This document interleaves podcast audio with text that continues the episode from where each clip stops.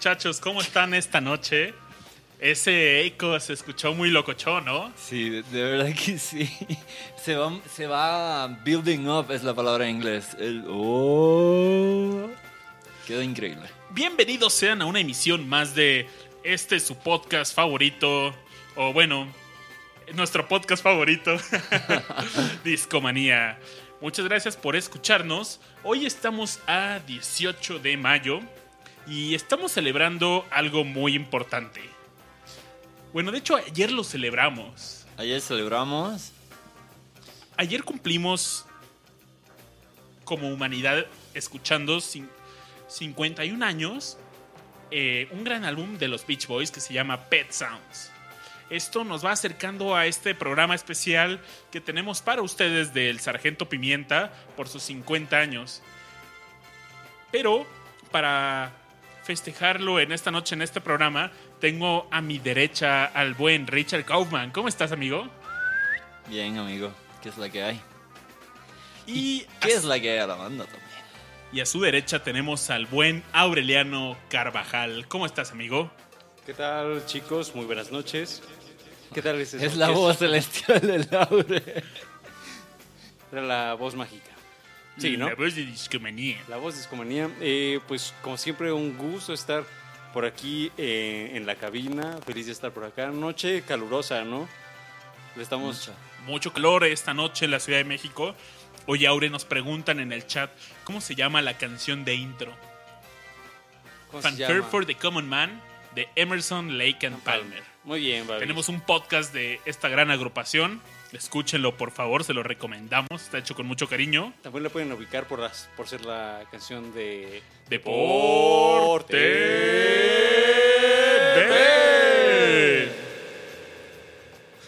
Suena increíble. Pero bueno, esta noche venimos a hablar de los Beach Boys. Y a propósito, es una noche calurosa. Espero que estén en mood playero porque Nos Los- vamos a la playa. nos vamos a la playa con los Beach Boys. Y esta es una historia que... ¿A qué ciudad nos vamos, mi estimado Aure? Eh, Nos vamos a California. Hawthorne, California. Nos vamos a California, donde vio nacer a esta agrupación en la primera década, en... ¿Qué década eran? Los 60, ¿no, mi estimado Aure? Sí. Y esta década vio nacer al rock, evolucionando de sonidos del rock and roll, sonidos como Chuck Berry, Little Richard. Little Richards. Y se transformó a esto. Los Beach, los Beach Boys fueron los representantes de el sonido del rock en Estados Unidos de esta década. Y todo empieza desde la niñez de una persona que se llama Brian Wilson. Brian Wilson es conocido por ser el líder de esta agrupación de Beach Boys. Y Brian Wilson venía de una familia que se dedicaba al entretenimiento. Su familia se dedicaba al, al showbiz. Y ellos pues tenían, desde niños eh, aprendieron a tocar instrumentos musicales. Por ejemplo, de hecho The Beach Boys pues era, eran familia, ¿no, mi estimado Aure? Sí, pues estaban los hermanos Wilson, que era Brian. ¿Cómo se llaman los otros dos hermanos, mi querido? De- Dennis y Carl. Dennis y Carl. Exacto. Ah, ahí estaba Mike Love, que era My Love era su sobrino, ¿no? primo. Primo, ah, ok. Y su amigo, Al Jardine. Al Jardín. Él era muy bueno y pues ellos fundaron a The Beach Boys. Esto fue desde 1961. Tuvieron grandes éxitos como que la canción que estábamos escuchando que era Surfing. Ahora escuchamos Surfing Safari, que es un gran álbum, ¿no? Oye, pero es la segunda canción de surf que ya escuchamos, ¿no? Sí, de hecho, pues The Beach Boys se dedicaban en, un- en todos sus álbums tenían temáticas bien definidas, era surf, Chicas, chicas, fiesta. coches, eh, escuelas. Eso, yo creo. Y la verdad es que fue muy bien recibido. Ellos, eh, la disquera de los Beach Boys fue Capitol Records. Y ellos llegaron gracias al papá de Brian Wilson. De los Wilson, ¿no? Más bien. El papá era. le- Les consiguió el. un- un- bueno, entre contactos que tenía, logró lle- llevar un demo a Capital Records. Lo llevó un representante y de ese representante lo llevó a otro. Lo, lo su- lo fueron subiendo escalones. Y cuando llegó al director de Capital Records, dijeron: ¿Saben qué? Contra- necesitamos firmar con estos chicos antes que alguien no los gane. Y pues bueno, comenzaron a grabar en. En esa década, ¿tú, Aure, crees que era popular hacer álbums? Todavía no era. Buscan hacer más singles, ¿no? ¿O co- ¿Cómo empezó el, ro- el rock y el rock and roll? Pues es que esa época, como bien dices tú, era.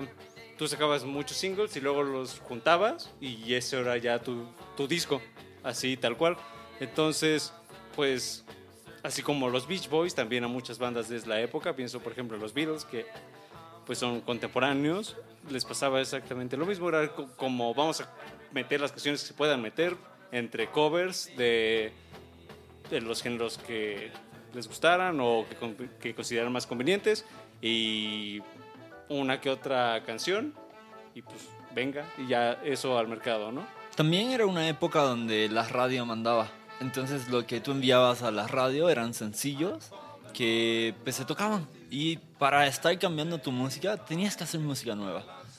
Grababas un sencillo, llegaba a la radio y se tocaba. Y así era que ibas a los shows de televisión, Ujú. a los a los gigs en vivo y tocabas lo que estaba lo que se escuchaba en el momento. ¿Ustedes creen que los Beach Boys hicieron música nueva durante sus primeros años? Porque el sonido era... Pasaron del surf a los coches por un momento con canciones como Little D Scoop. Pero pues siempre fueron los chicos de la playa y hablaron mucho de surf. Sí, pues no sé si era necesariamente nueva, pero al menos era animada y era sobre todo lo que vendía, que era creo que algo mucho más importante en, ese momento. Eh, pensemos que también algo, una práctica común en esa época era que eh, cuando, cuando un artista sacaba un disco, eh, la misma disquera o los mismos miembros y allegados a los a los músicos, pues compraban ese disco para elevarlo en las listas de popularidad. Entonces, no sé, si los Beatles sacaban un disco en el 63, no sé, eh, todo el mundo eh, se ponía, ah, tenemos que comprar este disco para hacerlo más popular y para que esté en la radio y para que esté en los shows y para que así ya está, ¿no? Entonces, mm, en el caso de los Beach Boys, pues encontraron rápidamente su fórmula, que era pues la vida del surf, la vida alegre, la vida sin preocupaciones, más bien como coquetona, feliz y demás. Eh, y siguieron con esa fórmula. ¿Esto fue hasta qué año, Aure, que salió este álbum de Pet Sounds? Pet Sounds salió en el 66. Eh, nosotros estábamos platicando hace rato, el buen Babis y yo, de, de la importancia que tuvo este año en, en la música, ¿no? Por ahí, este, acá en Discomanía ya tuvimos un show dedicado a Revolver, pero pues no fue el único disco que salió en, en este año. Ah, por ahí a mí me viene a la mente el Freak Out de The Motors of Invention. Um, seguro Bob Dylan sacó algo cool que Babis me estará diciendo ahora. El Blondie on Blonde. Exactamente. Eh, yo como lo veo es que fueron discos que de alguna forma como que moldearon lo que iba a ser la segunda mitad de los 60s ah, y que pues dieron, dieron inicio a sonidos que eh, un año después, por ejemplo, el 67, pues ya podríamos definir como psicodélicos y demás. Ah, entonces, toda esta como amalgama de discos pues formó un pues dio como un salto muy interesante. Ah, por ahí géneros como el Dream Pop o no sé, el Psychedelic, lo que sea, pues surgieron después de esta década, digo más bien después de este año, después del 66. Y mucho de lo que hicieron eh, estos artistas que mencionamos ahorita, pues fue como esta gran revolución musical.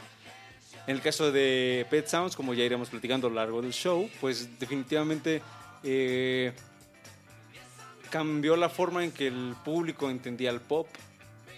Ah, ¿Tú dirías que fue un álbum que se adelantó a su época?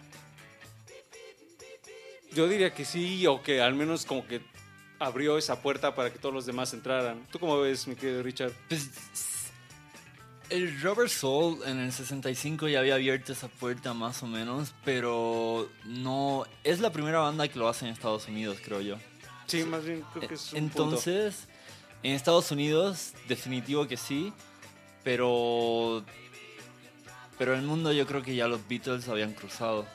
Pero es justo lo que va a impulsar a Brian Wilson a producir este álbum, quien lo va a inspirar, porque pues sabemos de este como esta competencia de los Beach Boys que tenían con los Beatles. Sí. Entonces, sí lo voy a llevar al estudio a overlap, a sobreponer muchos sonidos y a sacar un álbum totalmente nuevo. Por ahí, eso que mencionas de, de Robert Soul, pues tiene mucho sentido, porque esto que mencionábamos al principio del show de, qué- de qué onda con los discos y demás, Robert Soul es uno de esos primeros álbums que sí fueron pensados como una unidad y ya no como una mezcla o como una suma de singles. Entonces, sí hace mucho sentido y sobre todo eh, a, a Brian Wilson, pues este, este álbum y en general la música de los Beatles como que sí le, le causó pues mucho impacto. Los Beatles llegan a Estados Unidos en el 64, entonces pasó un año, sale eh, Robert Soul. ¿El Robert Soul qué número de álbum es de los Beatles? Mm, tres, cuatro, Será cinco. Sexto, el creo que es. quinto, sexto. No, es quinto, ¿Qué había antes del Robert Soul? sexto. Había Help. Ok, ok, ok. Oye, pues este 66 creo que fue ¿Qué? un gran año, ¿no? Sí, definitivamente. Y pues ahorita estamos escuchando justo el Robert Soul y seguramente ya tendremos como un episodio dedicado a este disco y demás, pero representó varias cosas interesantes. Por ejemplo, fue el primer disco que incluyó, digamos, de una forma súper interesante el tema de, la sitar, a estos sonidos orientales que eran pues ah, completamente ajenos a la música a la música occidental y también es una época Beatles post conocer a Bob Dylan entonces también sus sus lyrics eh, ya eran como un poco más complejas de lo que también ellos presentaban antes, porque pues debemos decirlo, que los Beatles también tuvieron esta etapa de, de canciones de amor, de tomarse las manos con su chica, de bailar en una fiesta y demás, ¿no? Entonces, ah, como que también este proceso de evolución de sus miembros, eh, pues provocó que, que fuera un disco pues más maduro en muchos sentidos, ¿no? Y los invitamos también a escuchar nuestro especial de, de Revolver, que también fue un disco que revolucionó en muchos temas de sonido, de letras, también de incorporación de sonidos ajenos al pop y al rock como se conocía. Y es algo que también se va a ver en Pet Sounds, eh, esta incorporación de sonidos sinfónicos, por decirlo de alguna manera, estas percusiones diferentes, estos metales, estas este, cuerdas y demás, pues no era algo que se acostumbrara a escuchar en ese momento y sobre todo en este género, ¿no? Y más en una banda que antes estaban hablando de surf y de chicas y demás. Entonces como que fue un impacto bastante interesante, pero que resultó de una manera pues genial. ¿Cómo comienzan los Beach Boys a dar este salto del surf a los Pet Sounds? ¿Qué pasó para que esto ocurriera? Brian Wilson quería hacer un mejor material. Mejor en el sentido de estas canciones que mencionaba Aure, de surf, coches. Y. Pero todo esto empezó cuando. Pues con las giras de los Beach Boys. Beach Boys alcanzó, llegó con una muy buena aceptación al público. Y pues andaban de gira por todos lados. Y esto empezó a cansar a, a Brian Wilson. Llegó un momento donde Brian dijo: ¿Saben qué, muchachos? Pues ustedes sigan la gira sin mí. Y. Se fueron yo- a Japón, ¿no? Sí. Yo me voy a ir a mi casa y voy a componer, voy a escribir canciones y no me necesitan. El grupo sufrió un poco porque pues Brian Wilson en muchas piezas tocaba el bajo y Ned tocaba como ellos. Una y otra cosa con la que sufrieron fue con las vocales. Eh, Brian Wilson eh, tenía una técnica de falsete alto que, que los demás miembros de los Beach Boys les costaba mucho trabajo hacer. Entonces, pues las giras no eran iguales sin Brian Wilson, pero pues Brian Wilson se dedicó con todo a componer y a escribir canciones. Para esto, pues Capitol Records tenía una muy buena relación con los Beach Boys en ese, hasta ese entonces, porque hacían muchos singles, vendían un montón y pues todo era buena vibra, surf, playita, qué rico, ¿no? Todo cool. Todo chido y pues Capital Records decía, ok, pues si Brian Wilson va a estar en su casa componiendo, a nosotros nos conviene porque va a lanzar más singles y también va a hacer más canciones y esto está, dijo Capital Records, órale. Pero llegó un momento donde, pues en el 64 Brian Wilson se vio intimidado por la invasión británica. En el 64, ¿qué, qué estaba sonando, Aure, en el otro lado del mundo? ¿Qué estaba sonando? allá en el viejo continente. Pues por- seguramente. The Beatles en el, en el 64, ¿qué habrá? Hard Day's Night Hard Day's Night, no. eh, Beatles for Sale, tal vez. también. El Beatles for Sale. Pero Y- pues estaban todos los otros de la invasión británica, pues seguramente tam- también estaban los Rolling Stones tocando algo, también estaban, no sé, los Animals, por ejemplo, o, eh, pues ya estaba Bob Dylan, por supuesto, o sea, mm, había un- una escena de música rock y pop pues muy activa y bastante interesante. Aquí fue cuando pues Brian Wilson pues quiso dijo, tengo que hacer algo, Algo diferente, ¿no? algo diferente porque si no los Beatles van a, a reinar el mundo y plot twist, pues ya conocen el final de la historia, los Beatles lo hicieron, pero los Beach Boys no lo hicieron nada mal porque cambiaron la forma de hacer un álbum, de hacer música y por supuesto su trayectoria. Babis, ¿qué tal si, si comenzamos a, hacer- a escuchar esto que Brian Wilson construyó y abrimos Pet Sounds con, con su primera canción? Me parece bien, me parece bien. Regresando, podemos comenzar a hablar sobre el trabajo de Brian Wilson en el estudio y por qué eso fue tan significante, que involucró, y continuamos la conversación. Vale, antes de ir a la siguiente canción, pues queremos mandarle un abrazo y un saludo a todos los que nos están escuchando en vivo en mixler.com. Tenemos ahí a Víctor Bonham, Sofía Aranza Morán, Ananza, Eduardo Reyes, Big Rod, Scarlett GT, BLLXXLLCM, conocido como Sergio. O Jorgito, según Babis.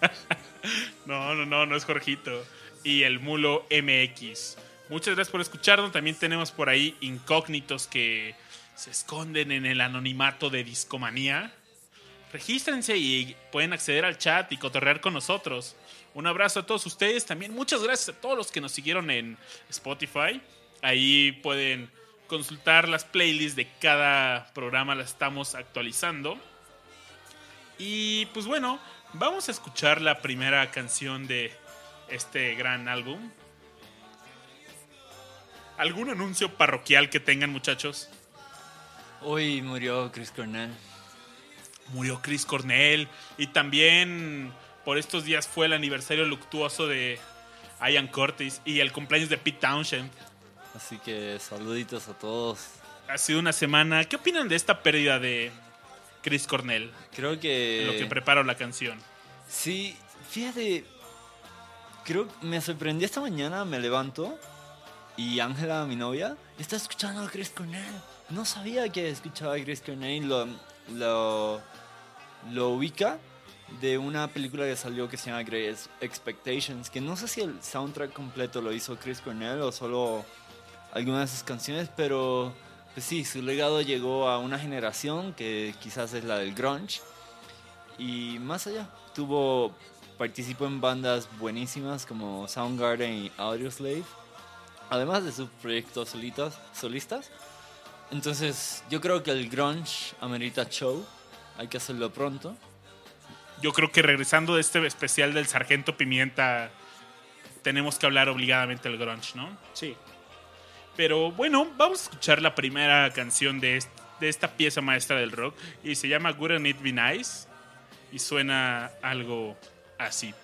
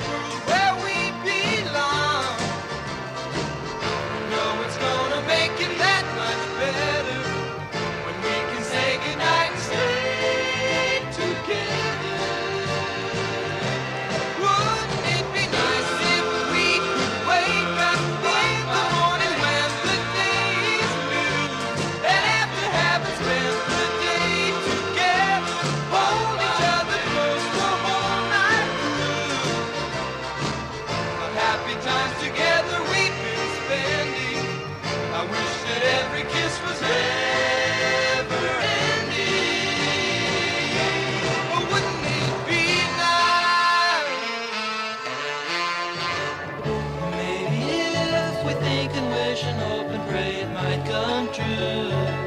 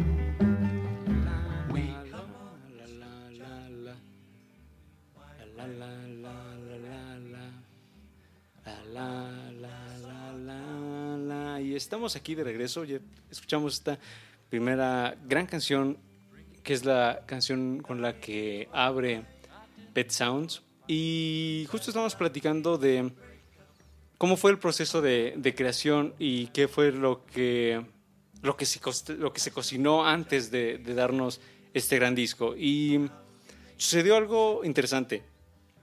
Tanto los Beatles como en este caso Brian Wilson, ambos se dieron cuenta que si querían hacer algo genial, tenían que alejarse un poco de este agitado mundo de las giras, de la fama, de los shows, de los conciertos y demás. Y ambos dijeron, bueno, nos vamos a quedar en el estudio y nos vamos a poner a trabajar en lo que nos interesa, que es crear música. Mm,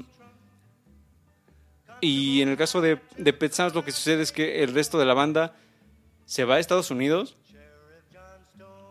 digo, no, a Japón, eh, se van a Japón y Brian se queda pues a trabajar con, con lo que sería eventualmente este disco. Y se queda en el estudio y pues podríamos decir por ahí, eh, hay una analogía que, que era de que, que el estudio fue como su laboratorio, ¿no? Hay músicos que son virtuosos con su instrumento, por ejemplo, grandes guitarristas, pero Brian Wilson era un virtuoso en el estudio y ese era su instrumento. Sí, definitivamente. Eh, ¿Por qué no nos cuentas un poco de, de cómo fue, cómo se estaba, cómo era este proceso de Brian en el estudio cuando no estaban los otros chicos?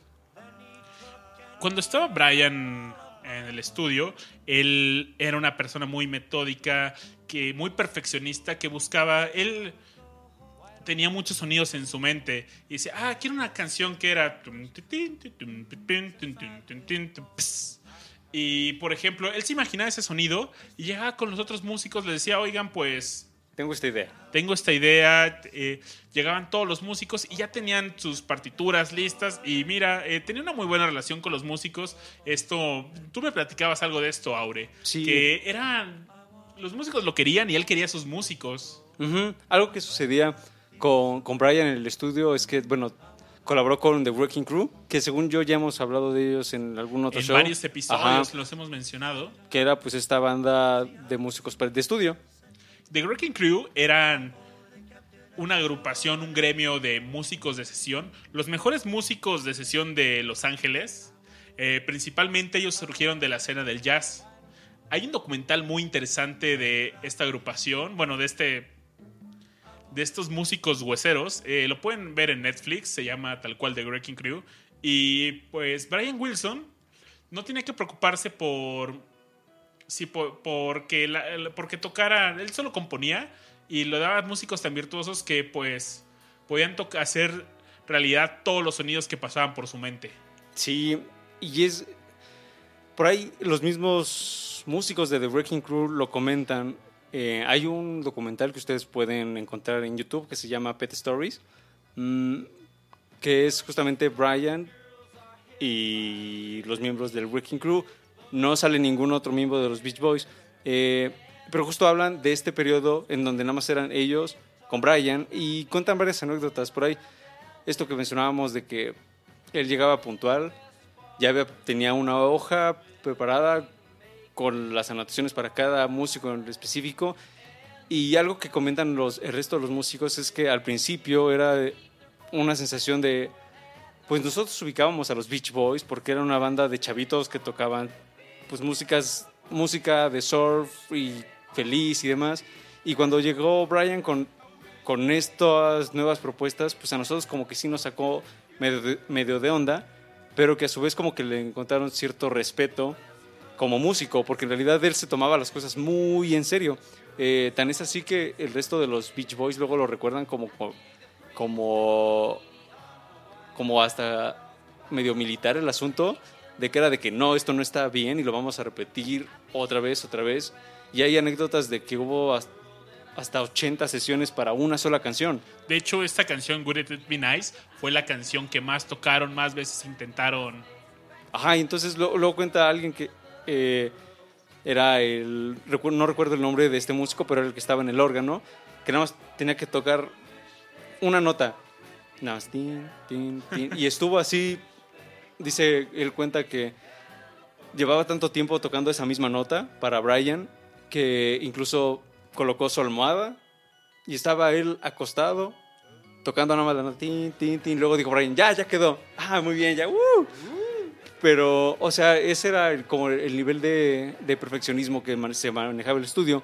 Y justo por eso como que se hizo una muy buena relación entre ambos, entre los músicos y Brian, porque ellos decían, ok, este sujeto está tomando su, está tomando su trabajo muy en serio.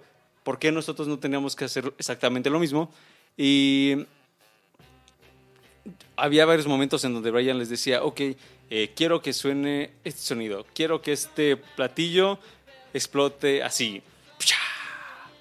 Y esa toma se repitió miles de veces hasta Bien. que lograron ese sonido. Exacto. Y quería una explosión. Decía, Brian Wilson decía: Quiero que le pegues lo más fuerte que puedes para que haga un eco tremendo y sea la apertura a esto. Ajá, y entonces, pues, había varias veces que los músicos también decían, ok, mm, sí me gusta eso que tú me propones, pero ¿qué tal esto? Y entonces luego había, hubo muchas situaciones en donde los músicos de The Working Crew eran los que le proponían a Brian como soluciones distintas a como él tenía así como la idea original y pues el resultado pues ya se- este, se da en las canciones finales, ¿no? Pero eh, esto que tenían los Beatles, de, sobre todo en esta etapa de, de Revolver y de Sargento Pimienta, de que era una como comunión tan especial, de que como todos estaban embonados perfectamente, sucedió con los Beach Boys, con esta relación entre Brian y The Wrecking Crew. Funcionaron cual relojito y crearon todo pues como se lo imaginaba Brian, ¿no? no hubo límites y... Pero hubo algo por lo que pudieron contratar a The Wrecking Crew. Eran, Cuéntame. Eran los mejores músicos de sesiones que existían en, en la región. Todo esto fue gracias a que tuvieron un grande éxito con sus singles anteriores y eso les dio pues el presupuesto necesario para poder experimentar de, de esta forma. Su- eh, re- realmente el, pues lo que cosecharon les permitió hacer este gran álbum. Ujú. Oye, Aure, ¿y qué opinas de las letras de, en particular esta canción que escuchamos, Wouldn't It Be Nice? Eh, cambia la temática porque sorprendentemente ya no, no hablamos de surf, ya no hablamos de chicas, sino yo siento en esta canción más un sentimiento como de un niño que se está imaginando cómo es ser adulto. Sí, fíjate Empieza justamente Wouldn't It Be Nice If We Were Older. No, ¿Acaso no sería lindo si fuéramos más viejos? mm, algo bien interesante con, con respecto a, la letra de, pues, en general de estas canciones es que es muy, muy personal y muy, muy interiorizante. Es Brian como intentando ah, sacar, ¿cómo decirlo?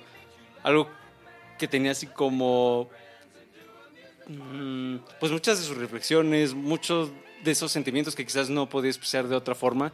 Y entonces él, él comenta que varias de sus canciones pues eran como esta forma de que él estaba viendo al mundo y cómo quería encajar con el mundo y demás, ¿no? Mm, y con Wouldn't It Be Nice y esta sensación de qué, qué pasaría con ser grandes, pues me hace mucho sentido porque al final de cuentas él cuántos años tendría, 20, 22, 23, 22, 23, o 4 sea, era un chamaco.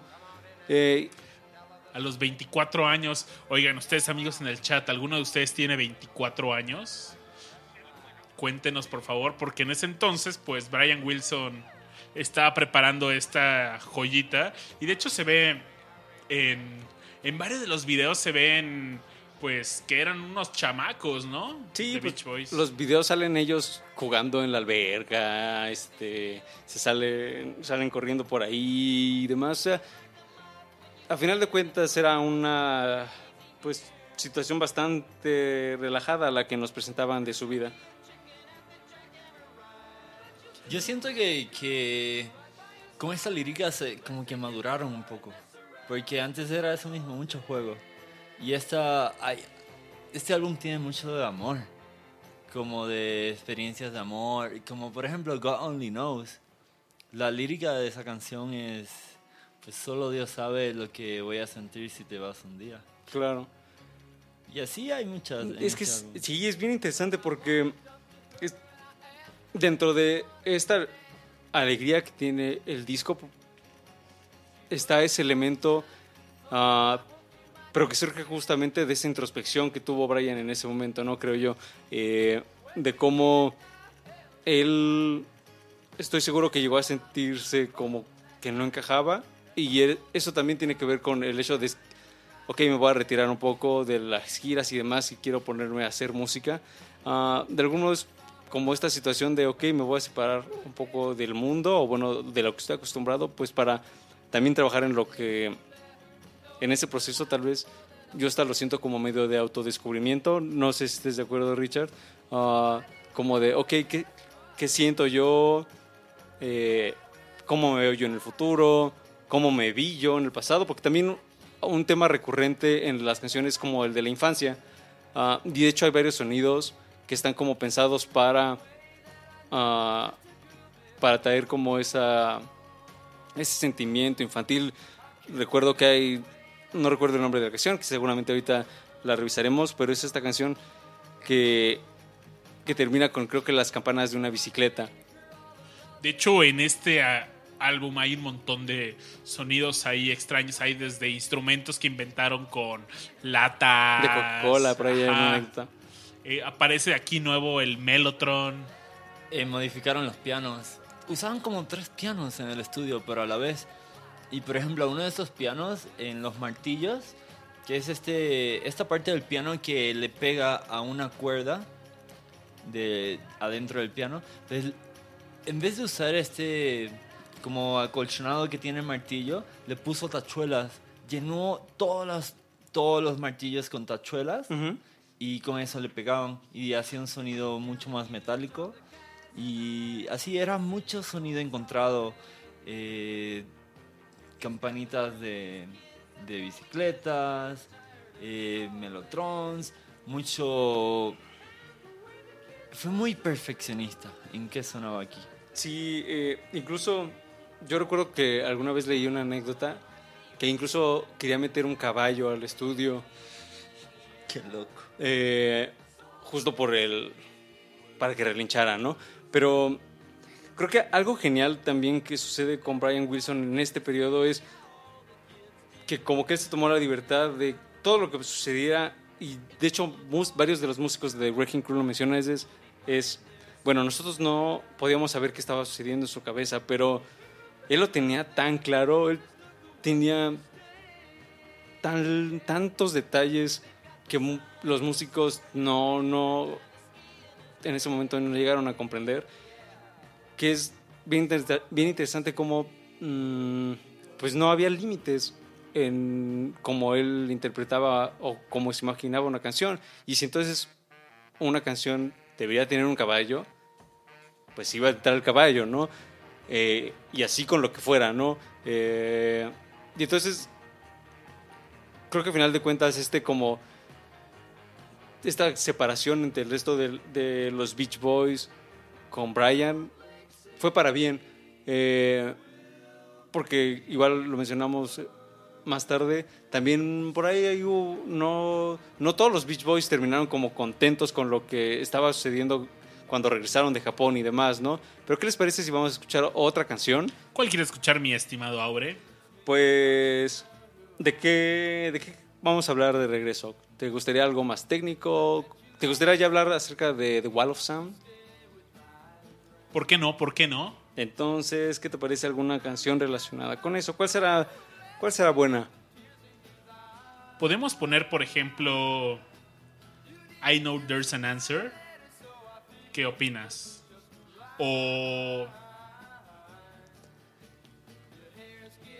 That's Not Me. Ah, That's Not Me es buena. ¿Qué te parece That's Not Me? Y regresamos y les vamos a contar más de estas técnicas de estudio que son bastante interesantes. Vamos a escuchar esta rola y volvemos.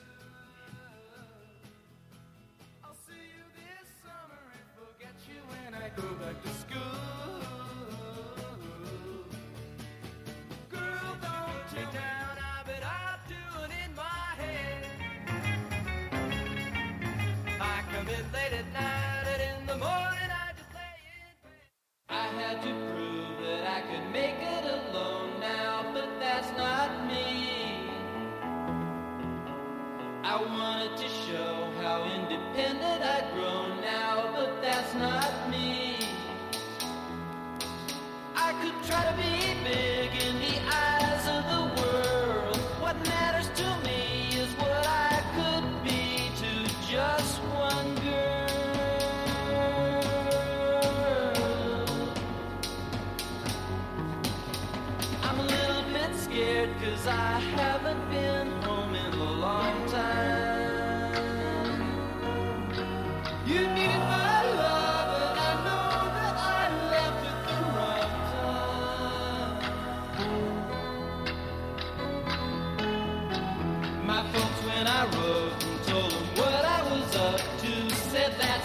me.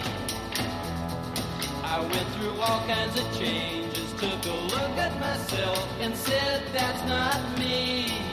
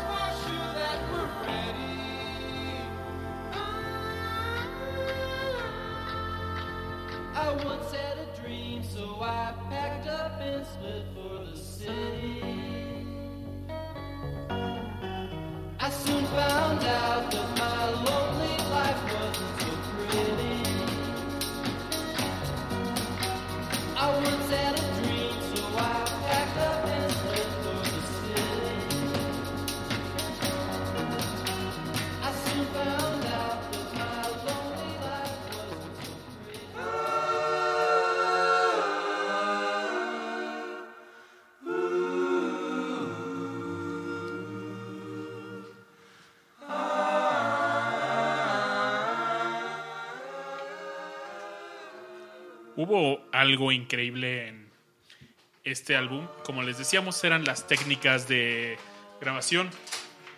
Y las técnicas de grabación en este álbum. Y hubo una. Hubo un productor llamado Phil Spectron. Spector. Spector, Spector, perdón. Y él inventó una técnica de grabación. Esta técnica se llamaba el muro de sonido. Est- Esta técnica consistía en, por ejemplo, hacían eh, tocar varias guitarras eh, eléctricas como acústicas a la vez al unísono y le agregaban arreglos e instrumentales tocado por una gran cantidad de músicos, llegando a alcanzar proporciones sim- similares a las de una orquesta. Y para la grabación de este sonido se usaba una sala de eco.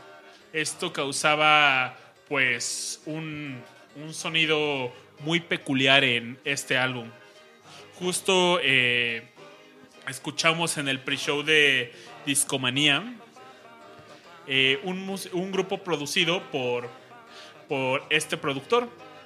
O sea, como que Brian se apropió de esta técnica y le hizo suya, ¿no? Sí, sí, sí. Hicieron varios cambios a la técnica y, por ejemplo, en, en ese mismo cuarto metían a las baterías, rodeaban la batería para que, pues, la grabación, la, la grababan, la rodeaban de, le ponían unos muros para que, pues, no, no rebotara el sonido de la batería hacia los otros instrumentos. eh. ¿Sabes? es- bastante ingenioso.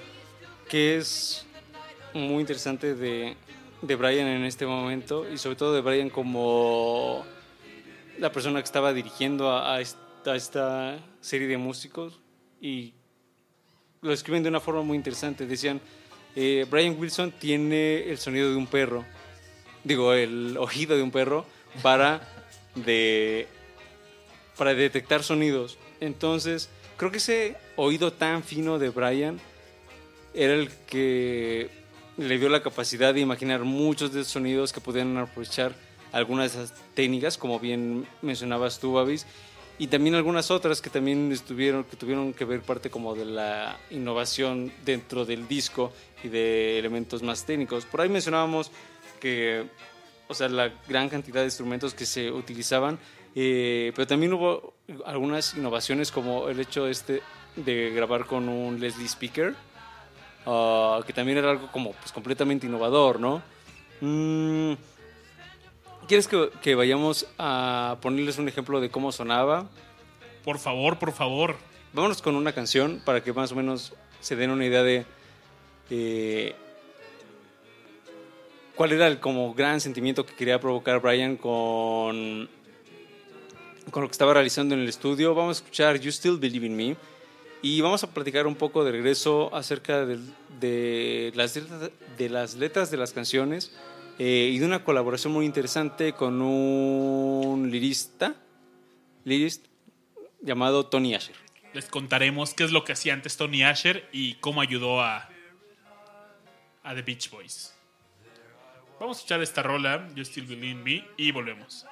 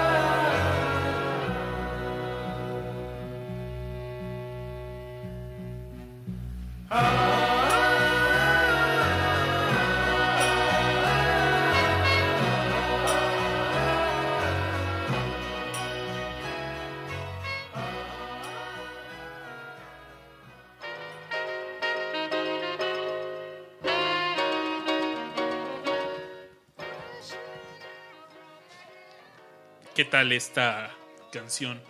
Oigan, pues les queríamos platicar un poco sobre quién era Tony Asher. Si ustedes ven los créditos de este gran álbum, todas las canciones excepto una tienen un coautor que es Tony Asher. Todas están firmadas por Brian Wilson y Tony Asher. Eh, excepto una canción que tiene una gran historia y les hablaremos más adelante de ella. Pero pues Tony Asher era un escritor. eh, él se dedicaba a componer jingles para pues varias marcas, paletitas, dulces para los niños y todos aquellos comerciales.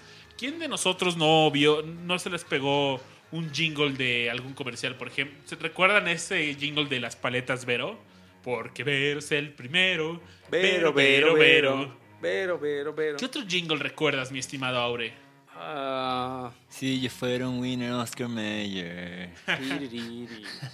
Es no que, es que en México no pegó, ¿No? no, no- no nos llegó así. No manches, nos llegó por Rico. los Simpsons, pero Ah, en Puerto Rico había muchos anuncios de esos. sí. Sí. No, que ¿Tú, ¿Tú recuerdas alguno? Yo la verdad ahorita no. las tristemente. bicicletas en Navidad son las mejores mejores en en calidad. Uh. No, pues, bueno, todas esas canciones pegajosas de los comerciales las escribía Tony Asher. Entonces, pues eh, Tony Asher conoce a Brian Wilson en Capitol Records y llega Brian Wilson con un montón de trabajos inconclusos del Pet Sounds y se los muestra a Tony Asher. Entonces empiezan a, cotorrear. eh, Brian Wilson todavía no- eh, Tony Asher todavía no sospechaba por qué le mostraba eso y como, ah, pues qué buen tipo, ¿no? Me está enseñando el producto en el que está trabajando y pues buena onda, ¿no?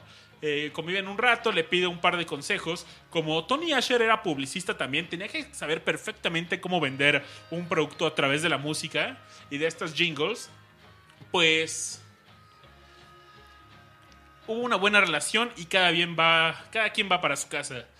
Al día, días o semanas después, pues Brian Wilson le echa una llamada a Tony Asher y pues Tony Asher estaba bastante pues sacado de onda. Decía, ah, pues sí, tuve... Pues no me imaginaba qué me iba a decir, ¿no? Así como que, ah, sí, la pasamos muy bien esa tarde, jajaja. y... ¿Qué onda, vato? Sí, no, no sabía que, a lo que iba. Y pues las reales intenciones de Brian Wilson era invitar a Tony Asher a componer las canciones de este álbum. Y bueno, a, escri- a- escribir las letras de, de este álbum junto con él. Entonces, pues ellos eh, tenían sesiones de brainstorming y pues con esto iban, iban soltando así que letras, las iban arreglando, eh, eh, las escribían con lápiz y iban cambiando absolutamente todo. Lo que quería lograr era pues que le ayudara a hacer a llevar este marketing que él llevaba en sus jingles al Pet Sounds. Hay algo bien interesante que también tiene que ver mucho con la buena relación que tuvieron. Mm, por ahí el mismo Asher cuenta que como tenían una suerte de ritual cada vez que se ponían a, a trabajar en la letra de, de las canciones y era, pues ya se juntaban y le dedicaban al menos unos 45 minutos a hablar de asuntos personales.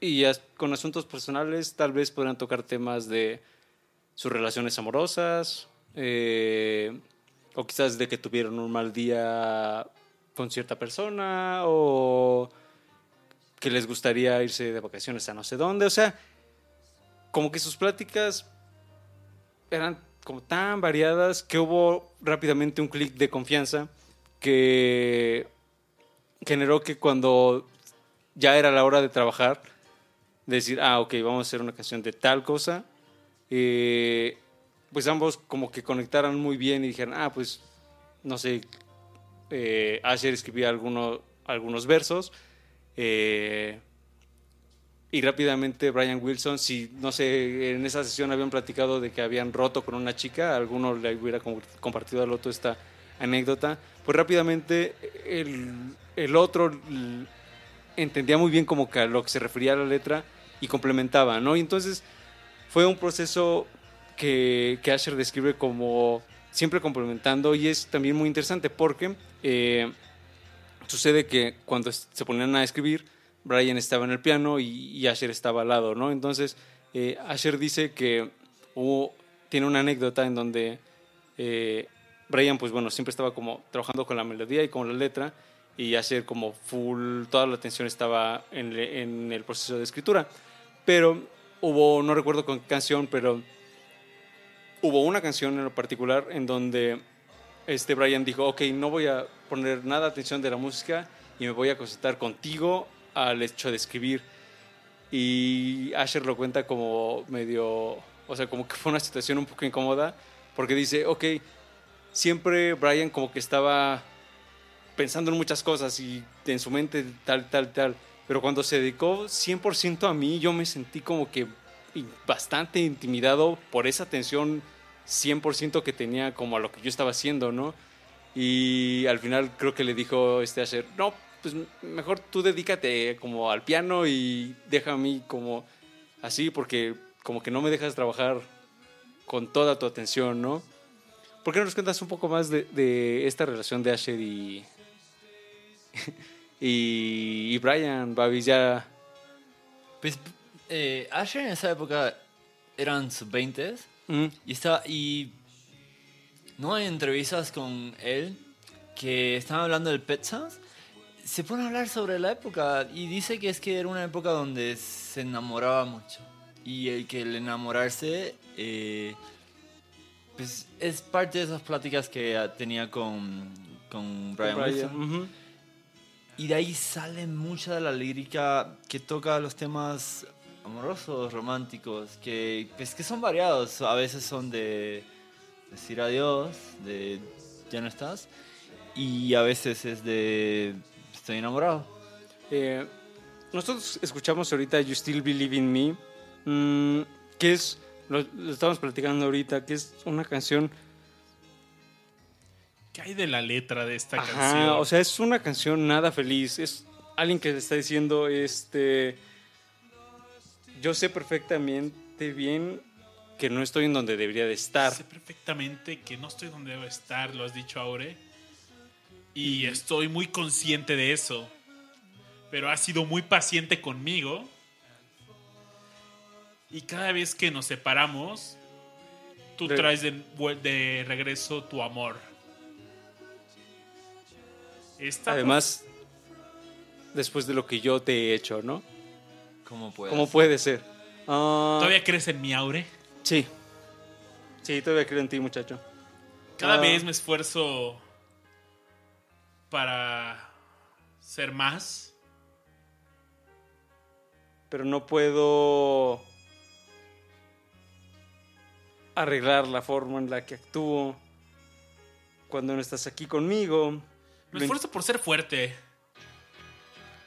pero algunas veces me fallo a mí mismo. Pero después de esto he prometido tan fielmente que aún crees en mí. Quiero llorar. Ay, es una, es una canción bastante triste. Es, ok, ¿cómo, Si tuvieras que ponerle una, bueno, si tuviéramos que ponerle una anécdota a esta canción, ¿qué se imaginan que pasó? ¿Se pelearon, tal Es vez? como una infidelidad, ¿no? Él la regó. perfectamente que no estoy donde debo de estar.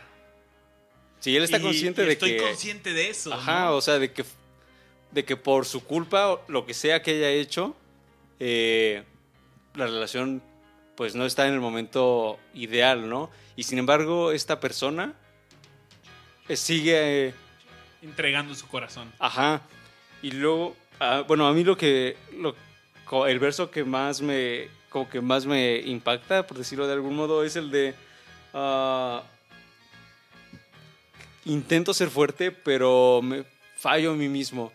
Ah, y es como algo que estoy seguro que a todos nos ha pasado, ese intentar y, y no lograr lo que sea que queramos. Mm, y si lo llevamos un poco más allá, creo que eso es un punto muy, pues hasta mágico del Pet Sounds, que sus letras, a pesar de no ser precisamente, pues, digamos, las más complejas o tener metáforas así como muy este, alejadas, como poner a hacer, no sé, la- las letras de John Lennon, eh, Eran simples y llegaban al corazón. ¿no? eran simples y, exacto, fácilmente podrían identificarse con el escucha. Y es algo que funciona muy bien. Oye, Aure, hablando de letras de canciones, ¿qué te parece si escuchamos I Just Wasn't Made for, for This Time? Se llama, ¿no? Me encanta esa canción. Vamos. Creo que, perdón, antes de ir, bueno, lo voy a decir, aunque quizás podemos retomar la conversación. Sí. Eh, creo que esa es la lírica que describe a Brian Wilson en esta época. Es totalmente, siento que, que es de él.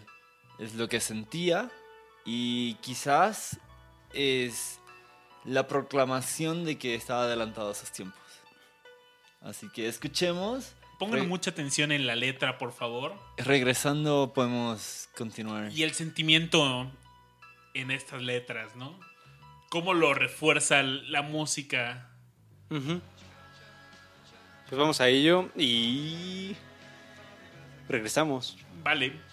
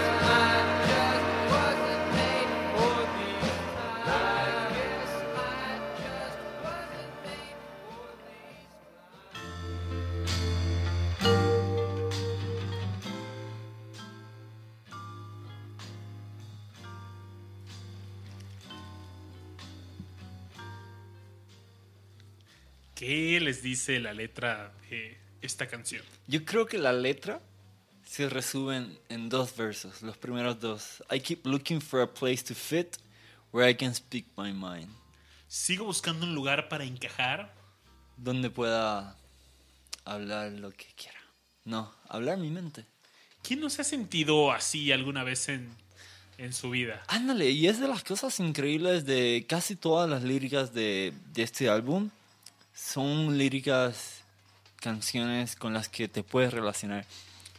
Y muchas, hay, hay una canción, ahora no recuerdo cuál es, que hasta los niños, o sea, Brian Wilson escribió una canción que, que hasta los niños se pueden relacionar. Pero sí, son, es lo que les decía, son temas de un poco de madurez de parte de los Beach Boys, donde se expresa amor, se expresa ¿Duda? duda.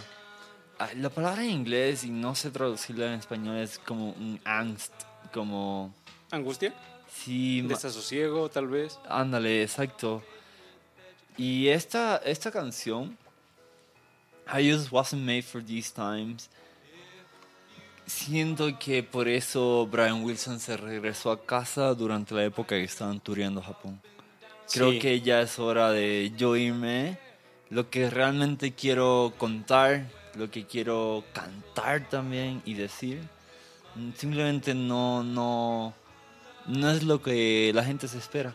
Y, y ese mismo, esa misma estrofa, o sea, si de por sí la, la, la- la canción abre como de esta manera bastante fuerte, los, los versos finales de la estrofa también me llaman mucho la atención. Dicen, eh, dicen que tengo como la mente o el cerebro, lo que podamos asociar con el intelecto, ¿no? Pero pues no me están haciendo bien. Me gustaría que si fuera. Y pienso que este no estar haciendo bien. eh, recordemos que Brian Wilson no era, no era mentalmente la persona más estable. Y eventualmente, igual lo platicaremos eh, cuando. Porque en este disco, como que también se habla un poco del tema de las drogas. Pero justo en este, en este, en este periodo, Brian Wilson va a empezar a experimentar con varias. No sé, con el LCD, por ejemplo. Que van a ser como que van a terminar de romper eso que ya estaba medio quebradín. Eh, y yo imagino que cuando habla de esto de, o sea, tengo una mente que es genial, pero no funciona como yo quiero, creo que es algo que también pasa casi como con muchas personas, ¿no? Que quizás tú quieras, no sé, en este caso, yo quiero escribir grandes canciones, quiero hacer un gran disco, pero mi mente está en otro lado o yo estoy pensando que tal vez no, no estoy haciendo eh, las cosas como tan bien como quisiera o eh, tuve un problema con esta chica y este problema sigue en mi mente y yo quiero escribir o componer o lo que sea y no, no se me sale de la mente y demás, ¿no? Entonces, por ahí lo complementa con... Hay veces en donde me, donde me siento muy triste y de hecho ese es el coro. ¿Ustedes han sentido así a veces? Obvio. Ahí está. Creo que es un sentimiento muy humano, ¿no? Sí. Y creo que eso también es consecuencia. Es decir, ah, al ser Brian o al Brian hacer un proceso tan introspectivo, o sea, tal, tal- tan él llegar a, tan a las profundidades como de su ser, es ahí donde puede encontrar esta como universalidad, porque al final de cuentas pues, todos somos, o sea, interiormente, pues o sea, interior, interior, interiormente, pues como lo mismo, ¿no? O iguales. Entonces, esos sentimientos tan recónditos que él encontró a través de este como proceso de introspección, pues es lo que hace que las letras pues, sean tan comunes para todos, porque pues todo el mundo ha sentido eso en algún momento de su vida, ¿no? ¿Cómo creen que Tony Asher haya ayudado en esta canción? Ah, ¿Cómo ayudarías a alguien a expresar sentimientos que no son tuyos? En este momento, que es- probablemente sepas cómo, qué es lo que se siente, pero estás ayudándole a alguien a expresar qué es lo que, cómo se siente. ¿Cuál habrá sido el reto ahí? Pues es como bastante difícil, ¿no? Porque luego la letra dice, este, cada que encuentro inspiración para como cambiar las cosas, eh, las cosas vuelven a salir como no, la- como, como no las tenía planeadas y demás, ¿no? Entonces, ah, sobre todo considerando que Asher era más grande que, que Brian, pues estaba ese tema de, ok, este chico que está queriendo hacer cosas, pero que está diciendo que al intentar hacerlas está fracasando o está como no lográndolas, pues siento yo que también él, se, en, en algún momento se sintió identificado. Y posiblemente con esto que ya habíamos platicado antes de eh, las pláticas que tenían antes. Entonces yo me imagino que quizás en algún momento, quizás Brian le debe haber preguntado, o Asher, o no sé, imaginando el diálogo, pues algún momento tal vez en tu vida te has sentido como que estás esforzándote por algo, pero las cosas no salen como quisieras. Y posiblemente se quedaron platicando pues de anécdotas que pues que vivieron, ¿no? Porque al final de cuentas esta letra como muchas otras más que de situaciones como muy concretas habla como de los sentimientos relacionados a esas anécdotas. Entonces aquí nos dice, ah, pues fracasé en el amor, fracasé o tal. Eh, sino más bien es como la consecuencia de eso que haya sucedido. Y entonces como que esa anécdota pierde como importancia y lo que gana importancia es como el sentimiento de, ok, me siento triste y estoy reflexionando de que mis pensamientos no van como yo quiero y demás, ¿no? Entonces como lo que sucedió después y el proceso como ya de medio reflexivo tal vez. ¿Tú cómo lo ves, Richard? Sí, concuerdo. Sí, sí, concuerdo. Es. Es que la lírica constantemente es muy reflexiva y muy in- instro- introspectiva. Sí. Entonces, sí. Oye, un dato muy curioso de I Just Wasn't Made for This Time es una de las primeras canciones en el rock que usa una teremina. ¿Sabes lo que es una teremina, eh, Babis? No, cuéntame. Es un instrumento que tiene dos antenas. Ah, ya sé cuál es, claro. Es, claro, es sin- un instrumento que no se toca con las manos. No, acercas las manos y dependiendo la distancia, una mano controla el volumen, otra mano controla el tono. Y pues es un instrumento Claro, claro, no hay, no hay contacto físico. No hay contacto físico, pero sí es un instrumento muy raro para haber usado en el rock. Y creo que es la primera banda que graba y, y lo publica en un álbum de rock. Sí, es como un instrumento que utiliza, ma- no sé, magnetismo o algo así, ¿no? Es interferencia electromagnética, sí. Órale, órale. Oye, pero hablando de, de primer álbum, quiero tocar un poco el tema de, de la portada de este álbum. Es una portada, aquí está Aure agarrando el, el disco en vinilo, que parte de la discoteca de Babasbot. Dice The Beach Boys, Pet Sounds, sale la lista de las canciones en la parte frontal. Y hay una foto, salen los cinco integrantes de los Beach Boys es un zoológico. Están todos jugando como alimentando a cabras. Y las cabras se ven locas. Le trepan las patas encima del pecho a, a Brian Wilson. Y están todas desesperadas. Parece que no las alimentaron. Hay cuentos muy locos de, de esta foto, de esta sesión de fotos, de esta visita al zoológico. Estaba en el zoológico de San Diego, en California y los pues los cuidadores de los animales acusaron a la banda de maltratar los, a las cabras. Hubo un incidente ahí, ¿no? Sí, exacto, pero en respuesta la banda les dice, ¿sabes qué? Las cabras fueron quienes nos maltrataron. Le- nos brincaban encima y estaban como medio molestos con Creo que acción. hubo situaciones de mordidas Ajá, y demás, ¿no? Exacto. Eh, y era algo que les comentamos por ahí el pre-show. O sea, eh, incluso el mismo Mike Love aquí atrás, como que no se ve muy cómodo de jugar con las cabras. No, de hecho, está como alejado. Ajá, Está, como que yo mejor me. sí. Hay Me una alego, sesión de ¿no? fotografía increíble. Eh, voy a intentar buscarla. La, la verdad es que la vi en un documental nada más, pero sé que existe y pues es de estas sesiones de foto que les debemos.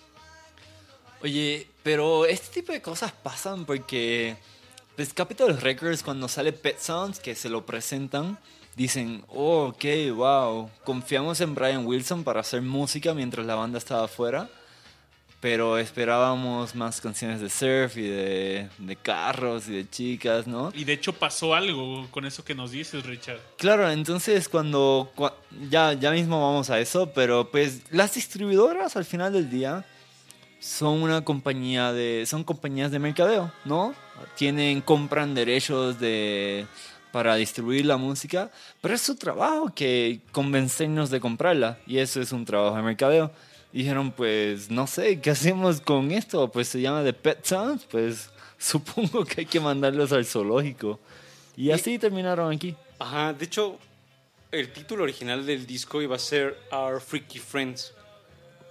Nuestros amigos que le eran extraños, Loquitos. locos. Locos, como raros. Chiflados. Ajá, Claro. y entonces, como que la, la idea de la portada en este sentido era, ok, que dentro de los animales, ¿cuál animal se le asocia más como con que está Pues, loco, no? Pues las cabra. cabras, ¿no?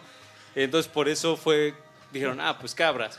Eh, eventualmente, pues ya cambió a Pet Sounds, también por una canción que vamos a escuchar enseguida, pero eh, incluso, o sea, como que este tema de de, de los animales y en, este caso de las cabras, o sea, lo que dijeron los oficiales ahí del zoológico es, este, ah, bueno, los Beach Boys se llevan con los chavos, llegan muchos chavos. Y pues que cuiden animales, ¿no? Para que como que promuevan esto de amor con los animales. Pues a ver, pues unas fotos. Y órale, y ya. Y entonces, esta es como la anécdota detrás de, de esta simpática foto de, de los Beach Boys alimentando a las cabritas, que al final las cabritas resultaron pues más mordelonas de lo que uno puede esperar. Tenían hambre. Tenían hambre. Hay lo- ese mito, ¿no? De que se pueden comer cualquier cosa y se comen latas y cualquier cosa que encuentran. y miembros de los Beach Boys. Entonces, pues, posiblemente Mike Love no, no quería que lo mordieran y dijo, pues mejor yo me Yo voy me a voy hacer un poquito atrás. más atrás y, y de lejitos mejor. Oye, pues Babis, escuchemos esta canción que se llama The Pet Sounds. eh, Pet Sounds solamente, perdón. Y de regreso, sigamos haciendo el cuento de qué pasó cuando le presentaron este disco a Capitol Records. Vale, vale, pues escuchemos Pet Sounds.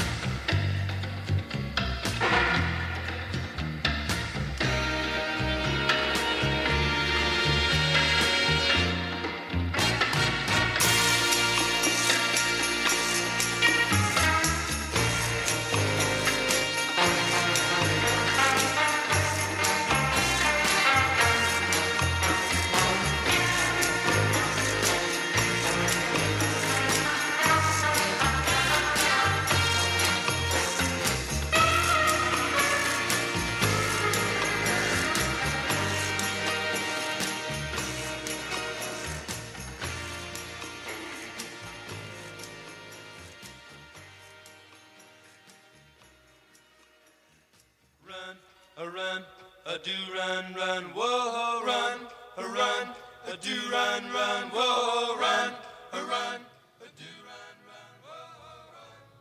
¿Les gustó este tema? Es de las pocas piezas instrumentales de este álbum, ¿no, Aure? Sí. eh, ¿Hay dos? ¿O sí, no? Son dos. Eh, ahorita escucharemos la siguiente, pero volvamos con, con el tema de Pet Sounds. A mí es una de las canciones que más me gustan y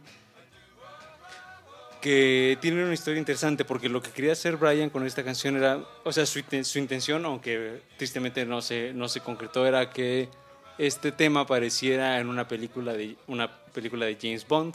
Ah, claro, tienes toda la razón, recuerdo la Ujú. historia. Entonces, pues bueno, esto no sucedió, pero definitivamente se siente este feeling que podría estar en una película de James Bond. No sé si les haya provocado eso, chicos. A mí sí. ¿A ustedes qué tal? ¿Sí, sí se la imaginan en una película de James ¿En Bond? qué Yo sí. ¿En qué escena? Yo me lo imagino así como quizás en lobby de... No, en bar de hotel. Medio tropicalón el asunto. Mm, y de hecho, justo hay, hay algo interesante detrás de esta canción que tiene que ver con esto que es lo tropical. Eh, a finales de los 50, o bueno, entre mediados, por ahí, eh, y finales de los 50, ah, surgió un género en Estados Unidos que se llamó exótica, que sus principales eh, exponentes, por ahí los invitamos a que lo chequen, son Lex, Lex Buster y Martin Denny. ¿En qué consistía este, este, este género? Era como una visión definitivamente muy artificial de los Estados Unidos, de la zona de Oceanía, del sudeste asiático, de Hawái, del Amazonas, de África y demás.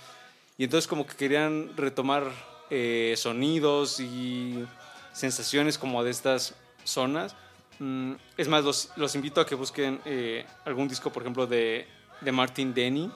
Ah, y sus portadas son bien interesantes porque tienen así como máscaras de eh, aborígenes tal vez, o medio tótems, o eh, estatuas acá con expresiones eh, indígenas y demás. Ah, y el sonido era principalmente instrumental mm, de estas canciones y buscaban como retomar estos, son- estos sonidos tropicales, medio paradisíacos y demás, pero al ser como también a la vez como tan artificial, eh, esta como vers- versión gringa de lo tropical, eh, fue un como fenómeno que se extinguió rápidamente, como que, y de hecho yo intenté escuchar algunos de los discos y como a la sexta rola yo dije, ya. Suficiente. Ajá, o sea, como que es que te provocan un sentimiento de la primera vez que lo escuchas es como, ah, ok, es muy exótico, suena muy cool, suena así como que, o sea, si te imaginas en la playa, por ejemplo, o te digo en el lobby de un bar así con, con alberquita o algo así. Ah, y son canciones perfectas que podrías tener justo en un escenario así, o sea, que podrían estar sonando de fondo en, en algún bar de algún hotel de playa, pero que no les vas a estar poniendo atención, sino que simplemente están ahí como de fondo para complementar pues la situación, ¿no? Y este fue el sonido exótico que Brian intentó replicar en, en esta canción de Pet Sounds y creo que sí lo logra. Bueno, a mí siempre que escucho esta canción sí me imagino así como que, o sea, me imagino las palmeras, pues, así para no irnos mm, tan lejos. ¿Ustedes les sucedió algo similar? Yo me lo imagino más como en esas escenas donde no hay nada más que la canción y sí como una escena pasajera y Como de complemento, ¿no? sí, sí, sí, Ajá. que es puente a otra escena principal, una, algo que va a cambiar totalmente, ¿no? Entonces es un puente a otra escena. Y creo que funciona muy bien eh, en, Beach Bo- en The Beach Boys. Eh, la forma en que lo, pues, lo manejan eh, en el álbum de Pet Sounds eh, es la última canción. O sea, es como la despedida instrumental. Mm, pero Un buen cierre, un buen cierre. es un gran cierre y, y también a mí en lo particular me suena como que también algo de lo que igual hablaremos más adelante, eh, que es como este parteaguas.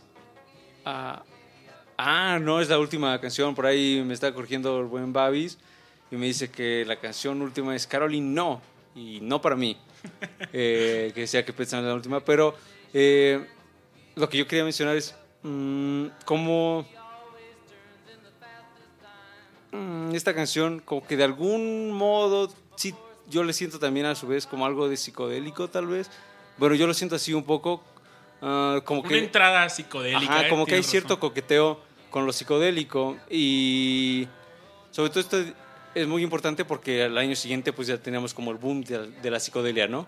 Así es, el, el siguiente año estalló el movimiento de la psicodelia. Bueno, el, de- el rock psicodélico tuvo su boom, pero yo creo que solo se acerca sutilmente, Sí. pero no entra. Es como una introducción, Como cierto que- coqueteo, ¿no? Como que, mm, sí, un baile de coque- coqueto Ajá. entre el rock and roll y la psicodelia. Ahora, lo- y para pasar al siguiente, a la siguiente canción y al siguiente tema, eh, lo que podemos asegurarles es que tanto Brian como el resto de los Beach Boys eh, ya en este momento ya, está, ya habían experimentado con pues, las drogas del momento, ¿no? Y Pet Sounds no es un disco que se aleje del tema de, la- de las drogas y demás. Mm, hay una canción que se llama Sloop John B, que si bien no tiene que ver como enteramente con el tema de las drogas como tal, por ahí está la anécdota de que Brian Wilson hizo algunas modificaciones en la letra para que la canción hablara de un mal viaje. En un momento, o sea, es nada más una mención, en realidad la canción no tiene que ver mucho con el tema de las drogas, sino es como esta mención de me estoy relajando y no me lo estoy, no me estoy pasando bien. Esta canción fue sugerida por Old Jardine, se la presentó a, a Brian Wilson, pero le llevó, hay una interpretación, es una canción popular de... Sí, o sea, es- no tenía nada que ver con la psicodelia ni, ni mucho menos. Sí, no, no, no, es una canción que habla de un viaje a las Bahamas en bote y ¿La quieren escuchar? hay que escucharla y les comentamos más De esta- regreso. de esta rola de regreso. Va. Pues bueno, ¿cómo se llama esta rola? Sloop. Sloop John B. Y la escuchan así en, En-.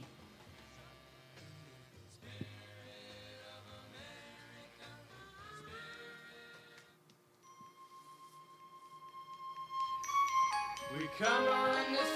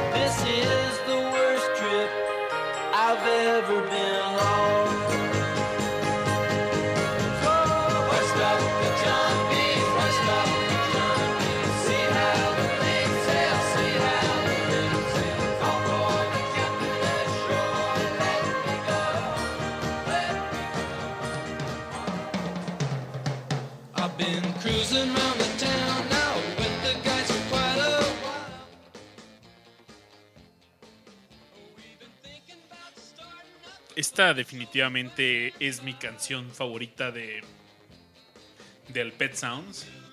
Y como, eh, como les decíamos, es un arreglo de una canción popular, una canción americana, que, que se la presentan a Brian Wilson. Esto lo hizo Old Jardine. Y él la escuchó eh, con una interpretación de Kingston, Kingston Trio. Era un grupo de folk rock americano también. Yo, la verdad, eh, les soy sincero, cuando- cómo conocí a Kingston Trio fue viendo un capítulo de Malcolm, en, el de en medio, Ajá. donde hacían, pues, un, eh, entraron en un concurso de talentos. Hall, el papá de Dewey, no, de Stuart, o De ¿cómo Stuart. se llamaba? Stewie. Stuart, ¿no? Stewie. Ajá. Y eh, y hacen una interpretación de una canción que se llama The MTA Song, increíble. Y pues bueno, ellos querían tomar el sonido del folk e incorporarlo al Pet Sounds y se nota perfectamente en este álbum. Y pues se lo presenta Brian Wilson, ¿no? Y, la canción original suena muy distinto, entonces hace algunos arreglo- arreglos Old Jardine y pues a Brian Wilson le agrada. Y probablemente si Old Jardine no le hubiera presentado esta rola, pues no estaría en este álbum. Sí, a mí lo que, me- gusta bastante de esta canción es. ah, o sea, te presenta la situación del viaje en bote, ¿no? Que es como la idea original. Ah, pero la forma en que se en la forma en que Brian eh, modifica como los sonidos y el uso de los distintos instrumentos para presentarnos esta idea como de más que idea como de sensación de mar creo que es algo que hace ah, de esta canción algo muy, muy especial. Mm, por ahí, eh, igual ahorita Babis nos comenta más al respecto. Eh, hay una parte en donde la batería toma como cierta, cierto protagonismo de... mm, prácticamente nos da esta sensación de que vamos subiendo y bajando con las olas, ¿no? ¿Cómo describirías este, este momento de la, de la canción y sobre todo este- del uso de la batería para lo que intentan hacer con la batería en esta canción, mi estimado Aure, es darte una sensación de velocidad, de movimiento y pues empieza con un ritmo más tranquilo, pero de repente entran unos redobles cambia el ritmo y pues la canción se acelera, entra el segundo coro, la segunda estrofa y pues si yo los invito a que escuchen esta canción, cierren los ojos y pues imagínense en este bote. Es una canción que puede ser muy visual. Eh, sigan la letra y como este experimento de escuchar a The Virtual Barber Shop, yo, yo siento esto con esta, con esta rola. Fíjate que yo, que yo también, o sea, como que... Y es algo genial que también por ahí no habíamos mencionado hasta ahora, es eh, no solo esta canción, pero también varias otras de- del álbum, o sea, manejan cambios del tempo muy interesantes, o sea, como que de repente tú vas como con cierto ritmo y como hay cierta como... ah, o como cierto sentimiento que te está generando cierta canción y de repente Brian hace algo y te cambia completamente la forma en que estabas como eh, tú escuchando esta canción. Y ustedes han tenido un mal viaje en un bote, se han mareado en un bote. Yo debo decirles que sí varias veces. Eh, por ahí me tocó ir varias veces con mis padres de vacaciones y entonces luego nos así de esos de ah pues va- vamos en bote Ah, y por lo general yo mareaba y sí me la pasaba muy mal en el bote y entonces sí me identifico mucho con este eh, This is the worst trip I've ever been, ¿no? O sea, todo mal en el bote. Yo he tenido esos mareos, pero no en bote. Una vez fui. Estaba en Oaxaca.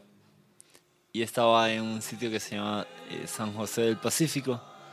Los que lo ubican, pues entenderán por qué. Y iba de San José del Pacífico a, la, a las playas, hacia Mazunte, hacia Cipolite. Y el camino hacia allá es pura curva. Y Uf, no, ya, ya recuerdo ese sentimiento. es, es, güey, nunca me había pasado eso y he estado en bote muchas veces, loco. Y es la primera vez que tanta curva me causa malestar. Sí, recuerdo esas curvas. Alguna vez me fui a Mazunte en camión desde el DF. Y aparte, pues es un viaje de varias horas. Y recuerdo que armamos una fiestota del camión. De Ciudad de Oaxaca a las playas son seis. Entonces, tres horas de esas curvas. Sas. Sí, es. Y, y es mejor eso porque la canción, o sea, eh, la, la persona que está cantando la canción, ya en la parte final es I want to go home. O sea, ya, ya el baje en el bote estuvo muy chido, pero ya me quiero ir a, a mi casa, ¿no? Ya, que ya se acabe esto. Y no sé, o sea, es una canción que verdaderamente, o sea, como que a pesar de que él está hablando pues una situación de malestar al final, o sea, como que me recuerda con cierta alegría porque como que sí me identifico con eso de el viaje estuvo chido, pero Ya pero basta. ya, ¿no? Imagínense un viaje así, estar todos en este bote rumbo a las Bahamas, pero estamos rodeados de puros discomaníacos. Todos los que están aquí en el chat en vivo, ahí estamos cotorreando en, un, en una fiesta, en un botecillo ahí. Y de repente nos mareamos todos, ¿no? Y ya, no sé. Y alguien vomita, ojalá No. no, pero No, no, no.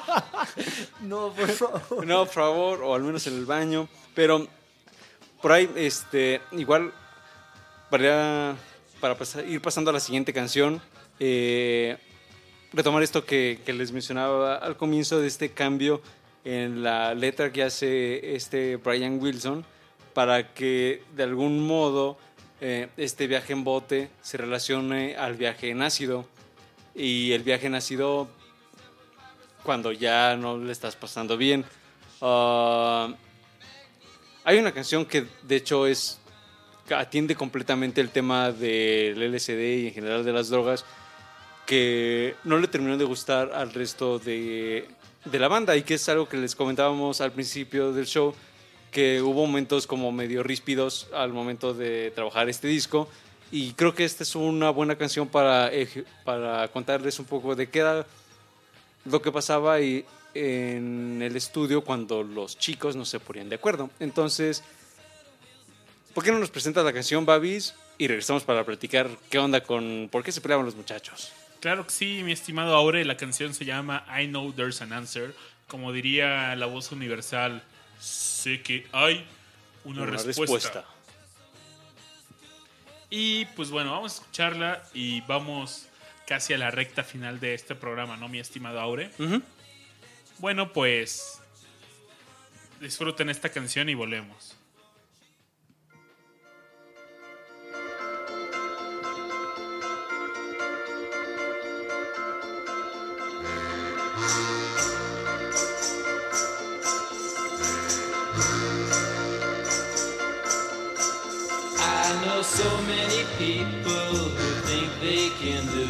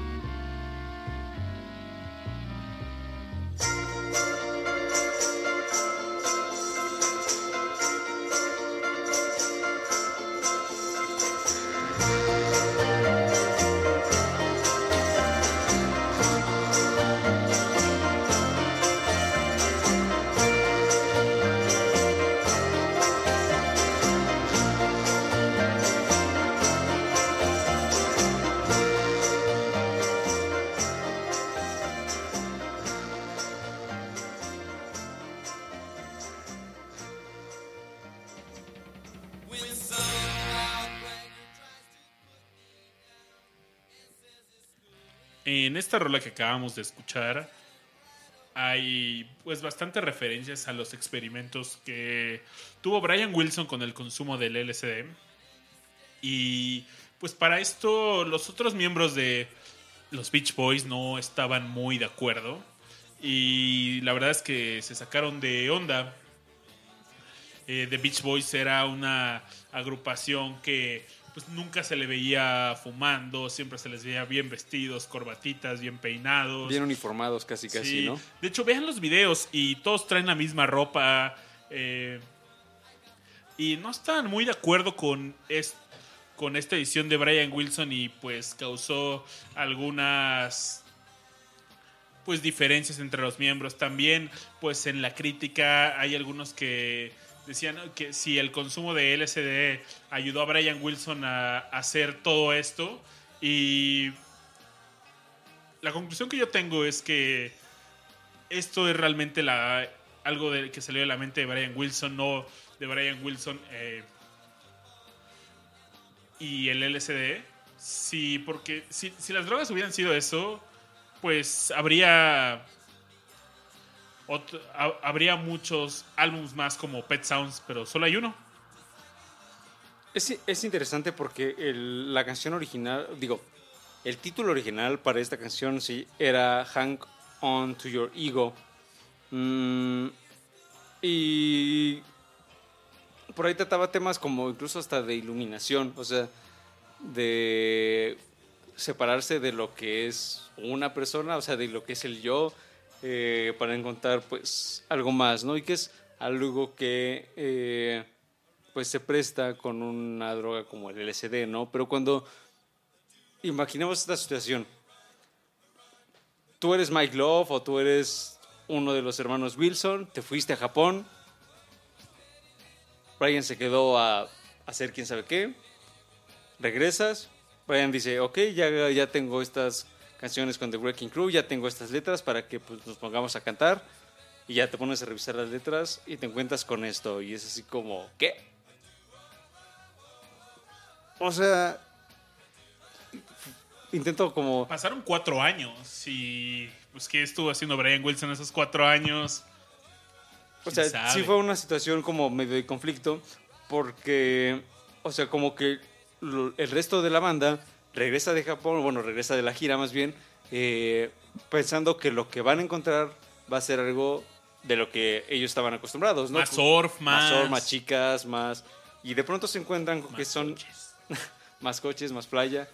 Eh, se encuentran con canciones como las que le- les hemos ido platicando a lo largo de la noche, que pues están por demás alejadas a estos temas, ¿no? Y hubo más de un conflicto al decir, ¿por qué de pronto este cambio? ¿Por qué Brian, tú, este, se te ocurrió tal o cual, ¿no? Y entonces quizás uno de los miembros que como que más tuvo... eh, conflicto con, con Brian en este sentido fue el mismo eh, Mike Love, quien de hecho él fue el que revisó la, la letra de, de este tema y fue como se cambia eh, el nombre de, de la canción. Eh, él dijo, es que esta es una canción así como muy... Él lo describe como The Dopest, o sea, que ¿cuál podría ser así como la traducción La más pacheca. Eso iba a decir. sí. eh, y es algo que no, o sea, que no es Beach Boys. Mm, y fue un sentimiento que el resto de los, de los miembros de la banda, de la banda compartieron.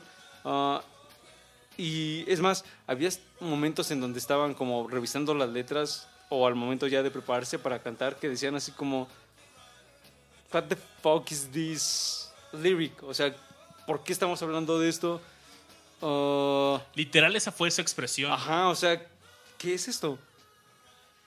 Y este conflicto, igual ahorita ya no, no lo vamos a tratar demasiado porque este, no compete a, a este disco, pero después del 67, eh, la banda, eh, este Brian Wilson tuvo un- una serie de complicaciones este, mentales y demás eh, perdió este como liderato y la banda se va a ir por otro lado completamente distinto, ¿no? Y entonces, eh, este, este periodo de Pet Sounds como que también fue también una especie de punto de quiebre para la banda en sí, eh, en donde pues no necesariamente todos estuvieron de acuerdo en lo que estaba haciendo. Y esta, es una, esta canción es un gran ejemplo porque a final de cuentas Mike Love metió mano a la canción, modificaron algunas cosas para que no estuviera tan pacheca la canción ah, y a pesar de hablar de drogas como que también este, o sea, la, imaginen que la canción estaba hablando así como de separarte del yo y demás, o sea, no era un tema exactamente sencillo y que las personas que estaban acostumbradas a escucharlos cantar de surf y demás, pues iban a estar como como que lo iban a recibir bien, ¿no? Sí, fue disruptivo este, este cambio. Yo tengo una recomendación, pero ver, no sé si yo quería escuchar Here Today. Ah, ok. Ah, ya para irnos acercando al final, antes de escuchar cierta canción que tenemos para el final, para las conclusiones. Ah, ¿Pero qué te parece si escuchamos Here Today? Que también es- una canción que está relacionada con una canción que no apareció en este disco, pero que sí se grabó en estas sesiones, que, que es Good Vibrations. Ah, seguro. Y podemos también platicar cuál iba a ser el siguiente proyecto de los Beach Boys, qué pasó con ese proyecto y... y demás. Entonces, ¿qué te parece si escuchamos Here Today? Eh, a ver qué le parece a la gente. Y regresamos con esto que se venía después para los Beach Boys. Y nos acercamos a la parte final del show. Vale, vale, vamos a escucharlo y volvemos.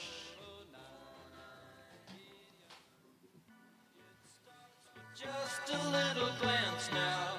Right away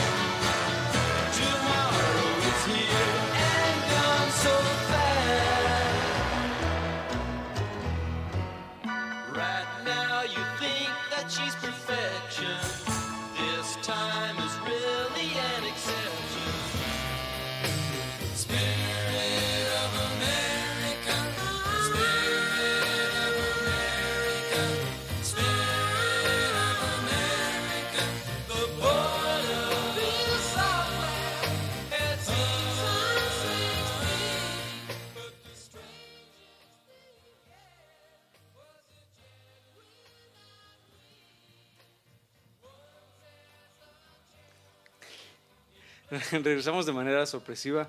Eh, estamos escuchando Here Today. ah, y de pronto ya no. Pero estamos de regreso, chicos. ¿Qué tal? Ah, nos tomó por sorpresa. Pues ya acercándonos al final. ¿Qué nos queda hablar? Hay una rola, hay una canción que me encanta, que quizás con ella debemos cerrar. Se llama God Only Knows. God Only Knows. Y antes de pasar a esta rola que es con la que ya vamos a concluir. eh, Queremos y- platicar cómo terminó este proyecto, ¿no? Ajá. ¿Y cuál es el tema de Good Vibrations? Eh, porque esta rola que estábamos escuchando, que es Here Today, ah, fue la última canción que se grabó, digamos, en las sesiones, ah, junto con las primeras versiones de lo que iba a ser Good Vibrations, que es como lo que seguía para los Beach Boys, que es un disco que se iba a llamar Smile. Correcto, correcto. Y este disco tenía una misión muy importante dentro de la mente de Brian Wilson, que quería ser o- algo superior a los Beatles. Eh, después de lo que habían conseguido con este disco, o bueno, imaginemos que ya tenían como todas las canciones del disco y ya est- estaban en esta última, ¿no? Here Today. Mm, entonces, para Brian, ya esta última era como el paso siguiente para el siguiente proyecto, ¿no? Entonces, este siguiente proyecto iba a ser como él, o sea, si Pet Sounds ya era una cosa como colosal, el siguiente proyecto iba a ser el colosal plus o algo más, ¿no? Entonces, seguramente él, él ya en su cabeza tenía como toda esta idea, pero ah, por ahí sucede una anécdota que va a destruir a Brian Wilson.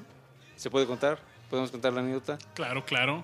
Ah, imaginemos que ya salió Pet Sounds, que Brian Wilson ya está preparando lo que sigue para los Beach Boys. De repente va en el coche con no sé quién, va con otra persona, están escuchando el radio y escuchan Strawberry Fields Forever. La anécdota cuenta que se detiene el coche, o bueno, que se estaciona en algún lado, no me imagino que se, eh, se estaciona en algún lado y Brian se queda como en este estado como medio de shock. Imaginamos que se toma así la cabeza eh, con las manos, se, quizás esté sosteniendo como la 100 y dice, todo lo que yo tenía imaginado para mi siguiente disco está presente en esta canción, en Strawberry Fields Forever. Y lo rompió. Así, literal, ya no supo cómo proceder. Y ese disco que iba a ser el eh, Smile, ya no sucedió. O sea, muchas de, por ejemplo, Good Vibrations, que se grabó en estas sesiones todavía de The Pet Sounds, pensando para ese disco, ah, lo que se recupera pues es, es una toma que, que estuvo en el estudio, ¿no? Y muchas de las canciones que aparecen en el disco, pues también son como versiones ni siquiera completas o Sí, no, definitivas, hay otro trabajo el, el Smile Smile. que es como lo que se intentaron así como Lo que pudieron juntar y no lo terminaron y pues se publicó. Ajá, y salió como más. Y la historia de los Beach Boys, pues no termina tan bien. Bueno, al menos como venían, porque después de este disco, después de The Pet Sounds y tras el, la ruptura que llamamos psicológica de Brian Wilson, ah, pues Capitol ahí ya les empezó a meter más presión. Ah, les empezaron a pedir discos, las cosas no salieron tan bien. Ah, los siguientes discos, pues hay varios buenos, pero... ¿Mm? Comercialmente al Pet Sounds le fue aceptable, pero, Pero nada- nada que ver con la venta de singles que tenían. Y pues recordemos que Capitol pues, no le pareció la idea del todo de que cambiaran su temática y lanzaron este álbum a la par del Pet Sound lanzaron un álbum de Greatest Hits para asegurar la victoria en las ventas. Sí, y de hecho Good Vibrations como tal sí fue un hit.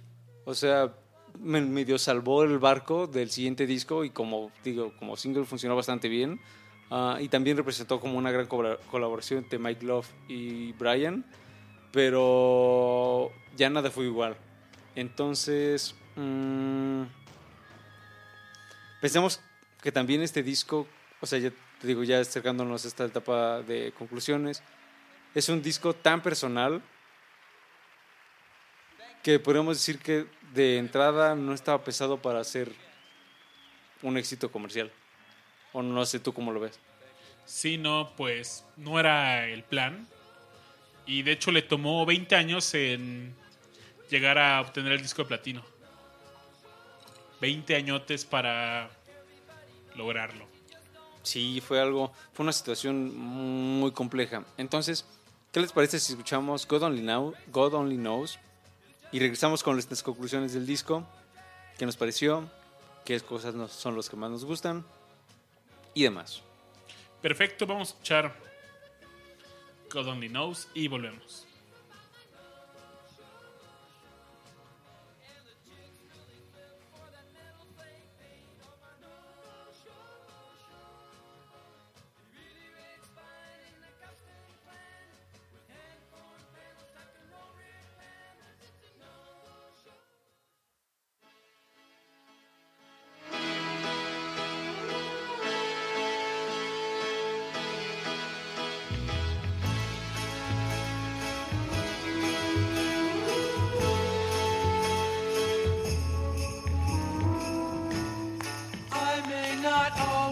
Love you, but long as there are stars above you, you never need to doubt it. I'll make you so sure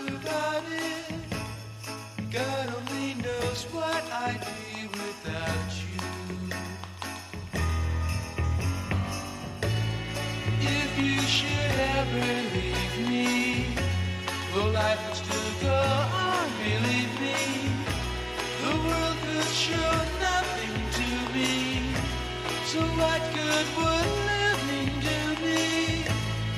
God only knows what I'd be without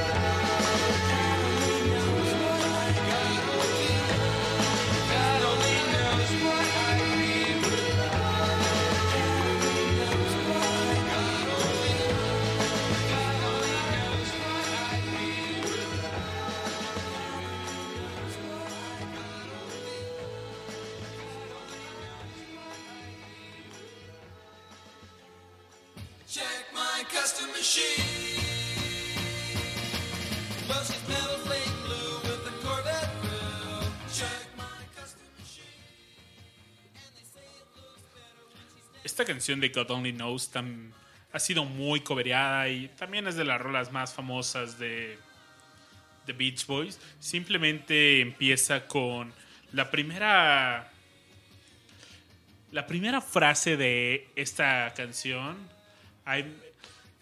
Eh, puede que no siempre te ame, dice esta canción. eh, Empieza con una frase muy fuerte, ¿no? Y esta canción es una historia de amor realmente. Y. Solo Dios sabe, ¿no? Se parece como la traducción. Ajá. Solo Dios sabe si. Si, es, si esto funcionará, ¿no? Es lo que, nos, lo que nos dice esta canción. Pero la rola fue muy buena. Y, e incluso, pues. Se la presentaron a Paul McCartney y a John Lennon. Y cuando se las presentan, pues Paul McCartney la escribe como esta canción es perfecta. Que eh, al menos Paul quedó asombrado Sí. por esta Es canción. es creo que es como su canción favorita, ¿no? De, Sí, de la vida.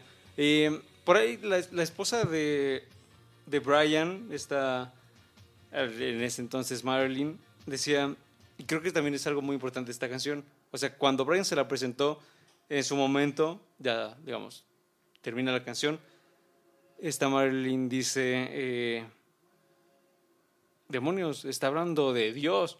O sea, tampoco, o sea, el hecho de meter a Dios en, una, en un tema de pop, pues también de algún modo es una gran revolución, ¿no? O sea, no es poca cosa y la forma en que lo trata tampoco es, eh, del, tampoco es poca cosa, porque, o sea, la estructura musical de la canción es bastante compleja y es algo que los musicólogos, pues, o sea, como que destacan mucho de, de esta canción y es, eh, incluso lo llegan a comparar con cantatas de Bach, ¿no? Por ejemplo.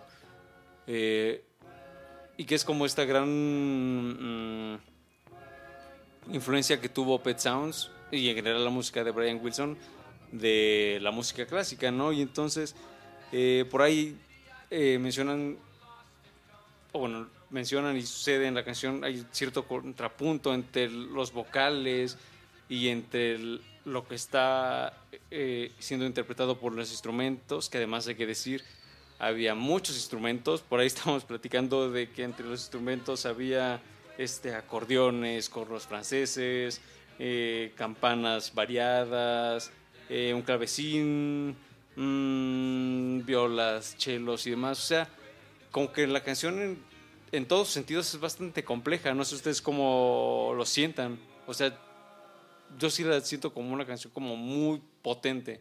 Igual no potente en el sentido como de, o sea, como más literal, pero sí como de, es tanto lo que hay ahí, es, es como, la letra es bastante interesante, todas las, todas las armonías que están ahí es muy interesante, o sea, como que de algún modo es una canción que embona perfectamente en todo lo que quiere hacer, ¿no? Es una pieza perfecta de pies a cabeza y Richard, ¿tú querías con- este, concluir con esta canción? ¿Por qué crees que valía la pena este, cerrar con God Only Knows? Es, una- es un masterpiece musical, pero sobre todo lírica.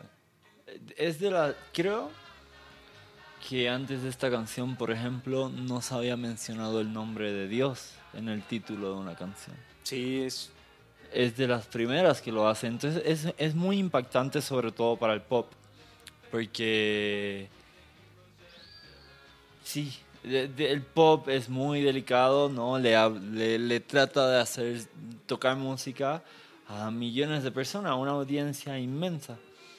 Entonces, eso es, es innovador, es, es atrevido, más que innovador, es atrevido. O sea, pues ya ven lo que le pasó a, los Beatles cuando hablaron de somos más grandes que Dios, más grandes que Jesús, ¿no? Pero, pero la lírica, pues, es lo que habíamos mencionado. Está, el álbum está escrito para llegarle a todos, ¿no? Tiene, tiene, tiene relatos con los que muchos, muchas se relacionan. Y la neta es que a veces me da miedo, o sea, pensar, por ejemplo, escucha esta estrofa. If you should ever leave me, though life will still go on, believe me, the world, the world could show nothing to me, so what good would living do to me? Eh, pues si te vas, ¿de qué vale la pena vivir? Y pues, pues sí pudiera sentir eso ahora, ¿no? Sí, hay ¿cómo, cómo le llamarías a ese sentimiento, Richard? pues una vida inútil. no, no sé. Es, es más profundo que eso. Es, es un vacío. O sea, lo que resultaría sería un vacío y pues yo no soy de ponerle mucha atención a la lírica, pero cuando lo hago es porque algo levantó una bandera en mí y, y pues resulta ser que que sí me llega a profundo lo que, lo que se canta en la canción. Entonces, porque eso no me sucede mucho y sí me sucedió con, con esta canción, entonces por eso la nomino a última canción, canción cierre. Bueno, no es la del cierre porque nos tenemos que ir con otra canción que aún no sé cuál va a ser. Aure ya tiene una canción Pero bajo Aure- la manga. Ahora nos trae esa as bajo la manga. sí, por ahí este, ya también para cerrar con esta, con esta canción que es así como pues, quizás la más importante de los Beach Boys. mm, hubo, hubieron 23 músicos presentes nada más para para todo lo que tenían planeado, ¿no? Y por ahí lo que les mencionábamos de que había canciones que tenían hasta 80 sesiones. eh, en este caso no fueron tantas, fueron solo 20, que quizás también son varias. para, Sí, pero sí es, sí es poco para grabar. para algo con esta magnitud, Con sí, esa ¿no? magnitud, sí. Definitivamente. Y por ahí, este Asher eh, cuenta que justo en el proceso de, de creación de, de esta canción, pues no ta- tampoco fue sencillo por el hecho mismo que ya también les mencionaba del- de, la anécdota de la esposa. O sea, el hecho de mencionar a Dios pues es bastante complejo. Mm, yo encuentro esta canción fabulosa porque es como la mezcla perfecta entre la letra y la música. Ah, que crea una sensación muy amorosa y que es mm, algo que cuando uno termina de escuchar Pet Sounds, creo que es algo con lo que se queda uno. Eh, no sé, es como un disco tan sincero. Creo que también sinceridad sería una buena palabra para hablar de, de Pet Sounds. Es muy acertada. Ah, es como si de algún modo Brian este, se hubiera abierto con, con sus escuchas y cada una de cada una de sus canciones eh, pues nos dejan un poco de él, ¿no? Mm. entrando ya en el tema de, de las conclusiones, eh, Babis, ¿tú con qué, con qué te quedaría? No, tengo una, una pregunta más divertida. Eh, ¿Tú dirías que Pet Sounds eh, lleva la música pop a, a un punto artístico? Sí, le tocó hacer un cambio a, a su época. Para poder hacer leyenda tuvieron que hacer este cambio. Si hubieran seguido con la música surf y, y la temática de los coches, las escuelas, probablemente en- hoy en Discomanía no estaría sonando este tema, ni estaríamos discutiendo esto. Entonces, tuvieron que sacar. Brian Wilson tuvo que sacar su lado artístico y cambiar el rumbo de los Beach Boys con, con este álbum. Es lo que. e- Esa decisión de Brian Wilson es lo que hizo hacer este álbum tan grande y pues este álbum también fue influencia para muchos otros artistas. Sí, pues, incluso a géneros completos, ¿no? Por ejemplo, el chamber pop no podría existir si no existieran pues todos estos eh, elementos que utilizó Brian en el estudio, ¿no? O el mismo baroque pop con todos estos elementos de, de música clásica, tomando elementos barrocos de, de Bach y demás, eh, pues no hubiera existido si, si Pet Sounds no hubiera pues hecho lo que hizo, ¿no? Mm, Richard, ¿tú cómo concluirías o con qué te quedas de Pet Sounds? Pues sí, yo creo que sí, sí empujó el rock, sobre todo el rock americano a otro, a otro nivel. Porque pues Inglaterra ya estaba experimentando, Estados Unidos aún le faltaba. Y lo vamos a ver esparciéndose por el resto del mundo. En Latinoamérica, en... pues sí, los que bien conozco es Latinoamérica, Estados Unidos y, e Inglaterra. Pero Brian Wilson nos dejó un gran regalo, un, un- técnicas de estudio nuevas, eh, experimentos. Fue muy avant-garde lo que hizo, de verdad fue muy avant-garde.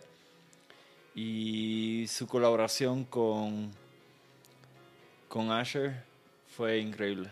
Sí, sí, escribieron grandes canciones que hoy disfrutamos mucho. Y eso le agradezco.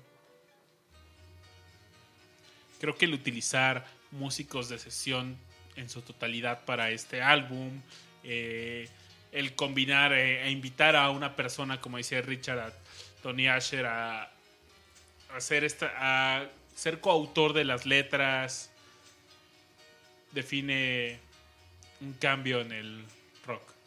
Fue muy atrevido. O sea, no, Sí. no es tan fácil invitar a alguien a escribir tus canciones. Y más a alguien que viene de la publicidad. Yo, yo he trabajado en agencia de publicidad, no como diseñador gráfico, bueno, como programador. Y conozco copies, conozco mucha gente que escribía anuncios y que hacía marketing. Y son buenos escritores, no lo, no lo dudo, se lo- les doy ese talento. Bueno, les reconozco ese talento más bien. Pero escribir canciones es otra cosa. No cualquiera lo puede hacer y, de verdad la lírica es increíble. La lírica de ese de- del álbum completo es magnífica. Yo concluiría. eh, recuerdo que la primera vez que escuché Pet Sounds. mm, me. Me vino así como. mm, o sea, recuerdo que pasó sin plena pena ni gloria, ¿no? Fue hasta varias escuchas posteriores, yo también ya un poco más crecido, eh, eh, en donde como que le encontré la magia que, que merece. Y es que es- estamos frente a un disco que es considerado como para muchos el número uno en la historia del rock pop. Entonces no es poca cosa. Mm, o sea, sí estamos frente a un monstruo que combina lo mejor de las líricas, como bien mencionaba Richard, con lo mejor de la música, como hemos estado discutiendo a lo largo de esta noche. Eh, y como mencionaba hace rato, es un disco muy sincero y creo que esa sinceridad es su mejor elemento o el elemento con lo que más podría llegarle al escucha y algo que de nuevo algo que siempre les invitamos a ustedes que están disfrutando de Escomanía es escuchen el disco completo. Por supuesto, hubo algunas canciones que por cuestiones de tiempo y demás eh, no pudimos presentarles, eh, pero que en conjunto pensemos que este disco está pensando como un todo. Entonces, eh, la recomendación predilecta es un día, en serio, así, siéntense, escuchen el disco, está por ahí en Spotify. Denle la oportunidad. Es más, ni siquiera es muy largo. ¿Cuánto durará? Más, poquito más de 45 minutos. Sí, Eh, entonces, mm, denle la oportunidad. Igual, creo que hay un como... eh, es fácil pensar que los Beach Boys son como que muy fresas o muy, eh, muy nice, muy pop. ah, pero... Y es algo que platicamos por ahí, ahí un poco con, con el tema de Blondie. El pop, por ser pop, no es, o sea, no es sinónimo a que es malo. Eh, entonces realmente los invitamos a escucharlo. Yo en lo particular lo tuve que escuchar fácil, que serán cinco veces para encontrar este, cari- eh, este cariño especial que le tengo. Ah, y se pasan muy rápido y con cada ah, escucha del disco van a notar detalles que posiblemente no escucharon en una primera pasada. Y justo esos detalles, por ejemplo, lo que platicábamos de la batería, no es algo que se escuche a la primera. O sea, realmente como que te tienes que quedar y ponerle atención. Y les aseguramos, bueno, yo les aseguro que, que van a encontrar cosas muy interesantes. Es un disco que les va, los puede seguir sorprendiendo eh, con varias escuchas. Y aunque vayan pasado varios años, si vuelven a él, creo que les puede, les puede dar algo, algo más y algo muy interesante. Entonces yo me quedo con eso, con esa facilidad que tiene Brian y en general los Beach Boys para conectarse con, con sus escuchas. Fue un disco verdaderamente revolucionario y sí estoy de acuerdo en que es uno de los grandes en la historia del rock y del pop. Palabra de Aure. Amén. amén. Amén. Amigos, gracias por acompañarnos esta noche. Eh, ha sido una noche muy, muy divertida. Muy interesante. Igual que los Beach Boys. Eh, nos fue la- el acompañamiento perfecto de esta noche calurosa. Y, y me da mucha curiosidad saber con qué vamos a cerrar hoy. ¿Con qué? Pues vamos a poner la última rolita de este álbum, que se llama Aure No. Aure No. Caroline No. Sí, Esta sí Y- es la última, última, no Pet Sounds. Chicos, este, anuncios parroquiales, ¿qué tenemos? Pues viene nuestro especial de Sargento Pimienta en camino. Cumple 50 años el primero de junio, entonces estamos a dos semanas de ese gran evento y por supuesto en Discomanía les traeremos un, una serie de episodios especiales para esto. Eh, también los invitamos a seguirnos en nuestras redes, redes sociales. Estamos en Twitter como arroba discomanía-fm. Estamos en Facebook como, ¿como qué? Discomanía Podcast. Discomanía Podcast. También estamos en discomanía.fm con varios eh, posts bastante interesantes de algunos de, de nuestros episodios. Mm, En Spotify nos pueden buscar como Discomanía también. Y ahí van a, van a encontrar todas las playlists que preparamos para cada uno de los shows que publicamos. Eh, así que si quieren repetir un show sin escucharnos nosotros, solo con la música, Ahí es ese lugar, ¿no? es el lugar. Y a nosotros nos pueden encontrar en Twitter, ¿no? Sí. ¿cómo te- Aure. bueno, a mí me pueden seguir como arroba Aure Carvajal con. Babas. Yo soy Babasbot. Y yo soy arroba espárragos.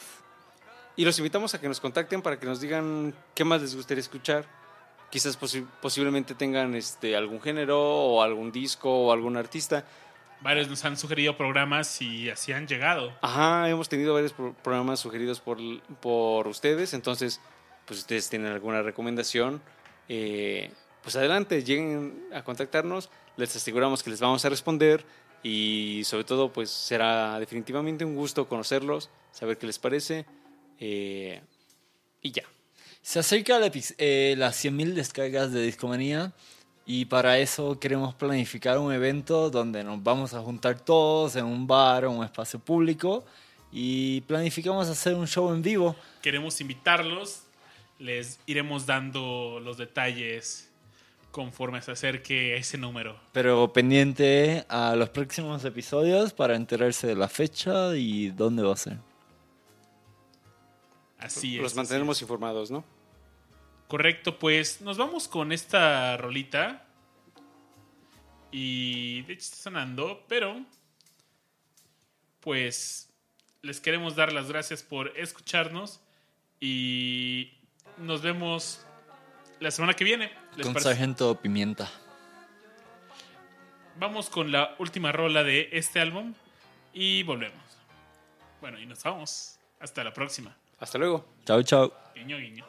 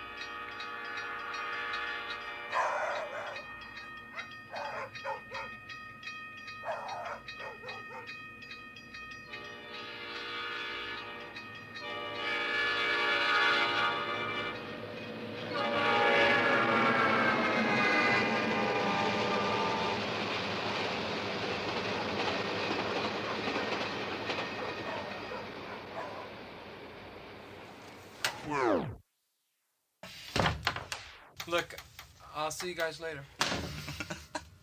Where'd he go?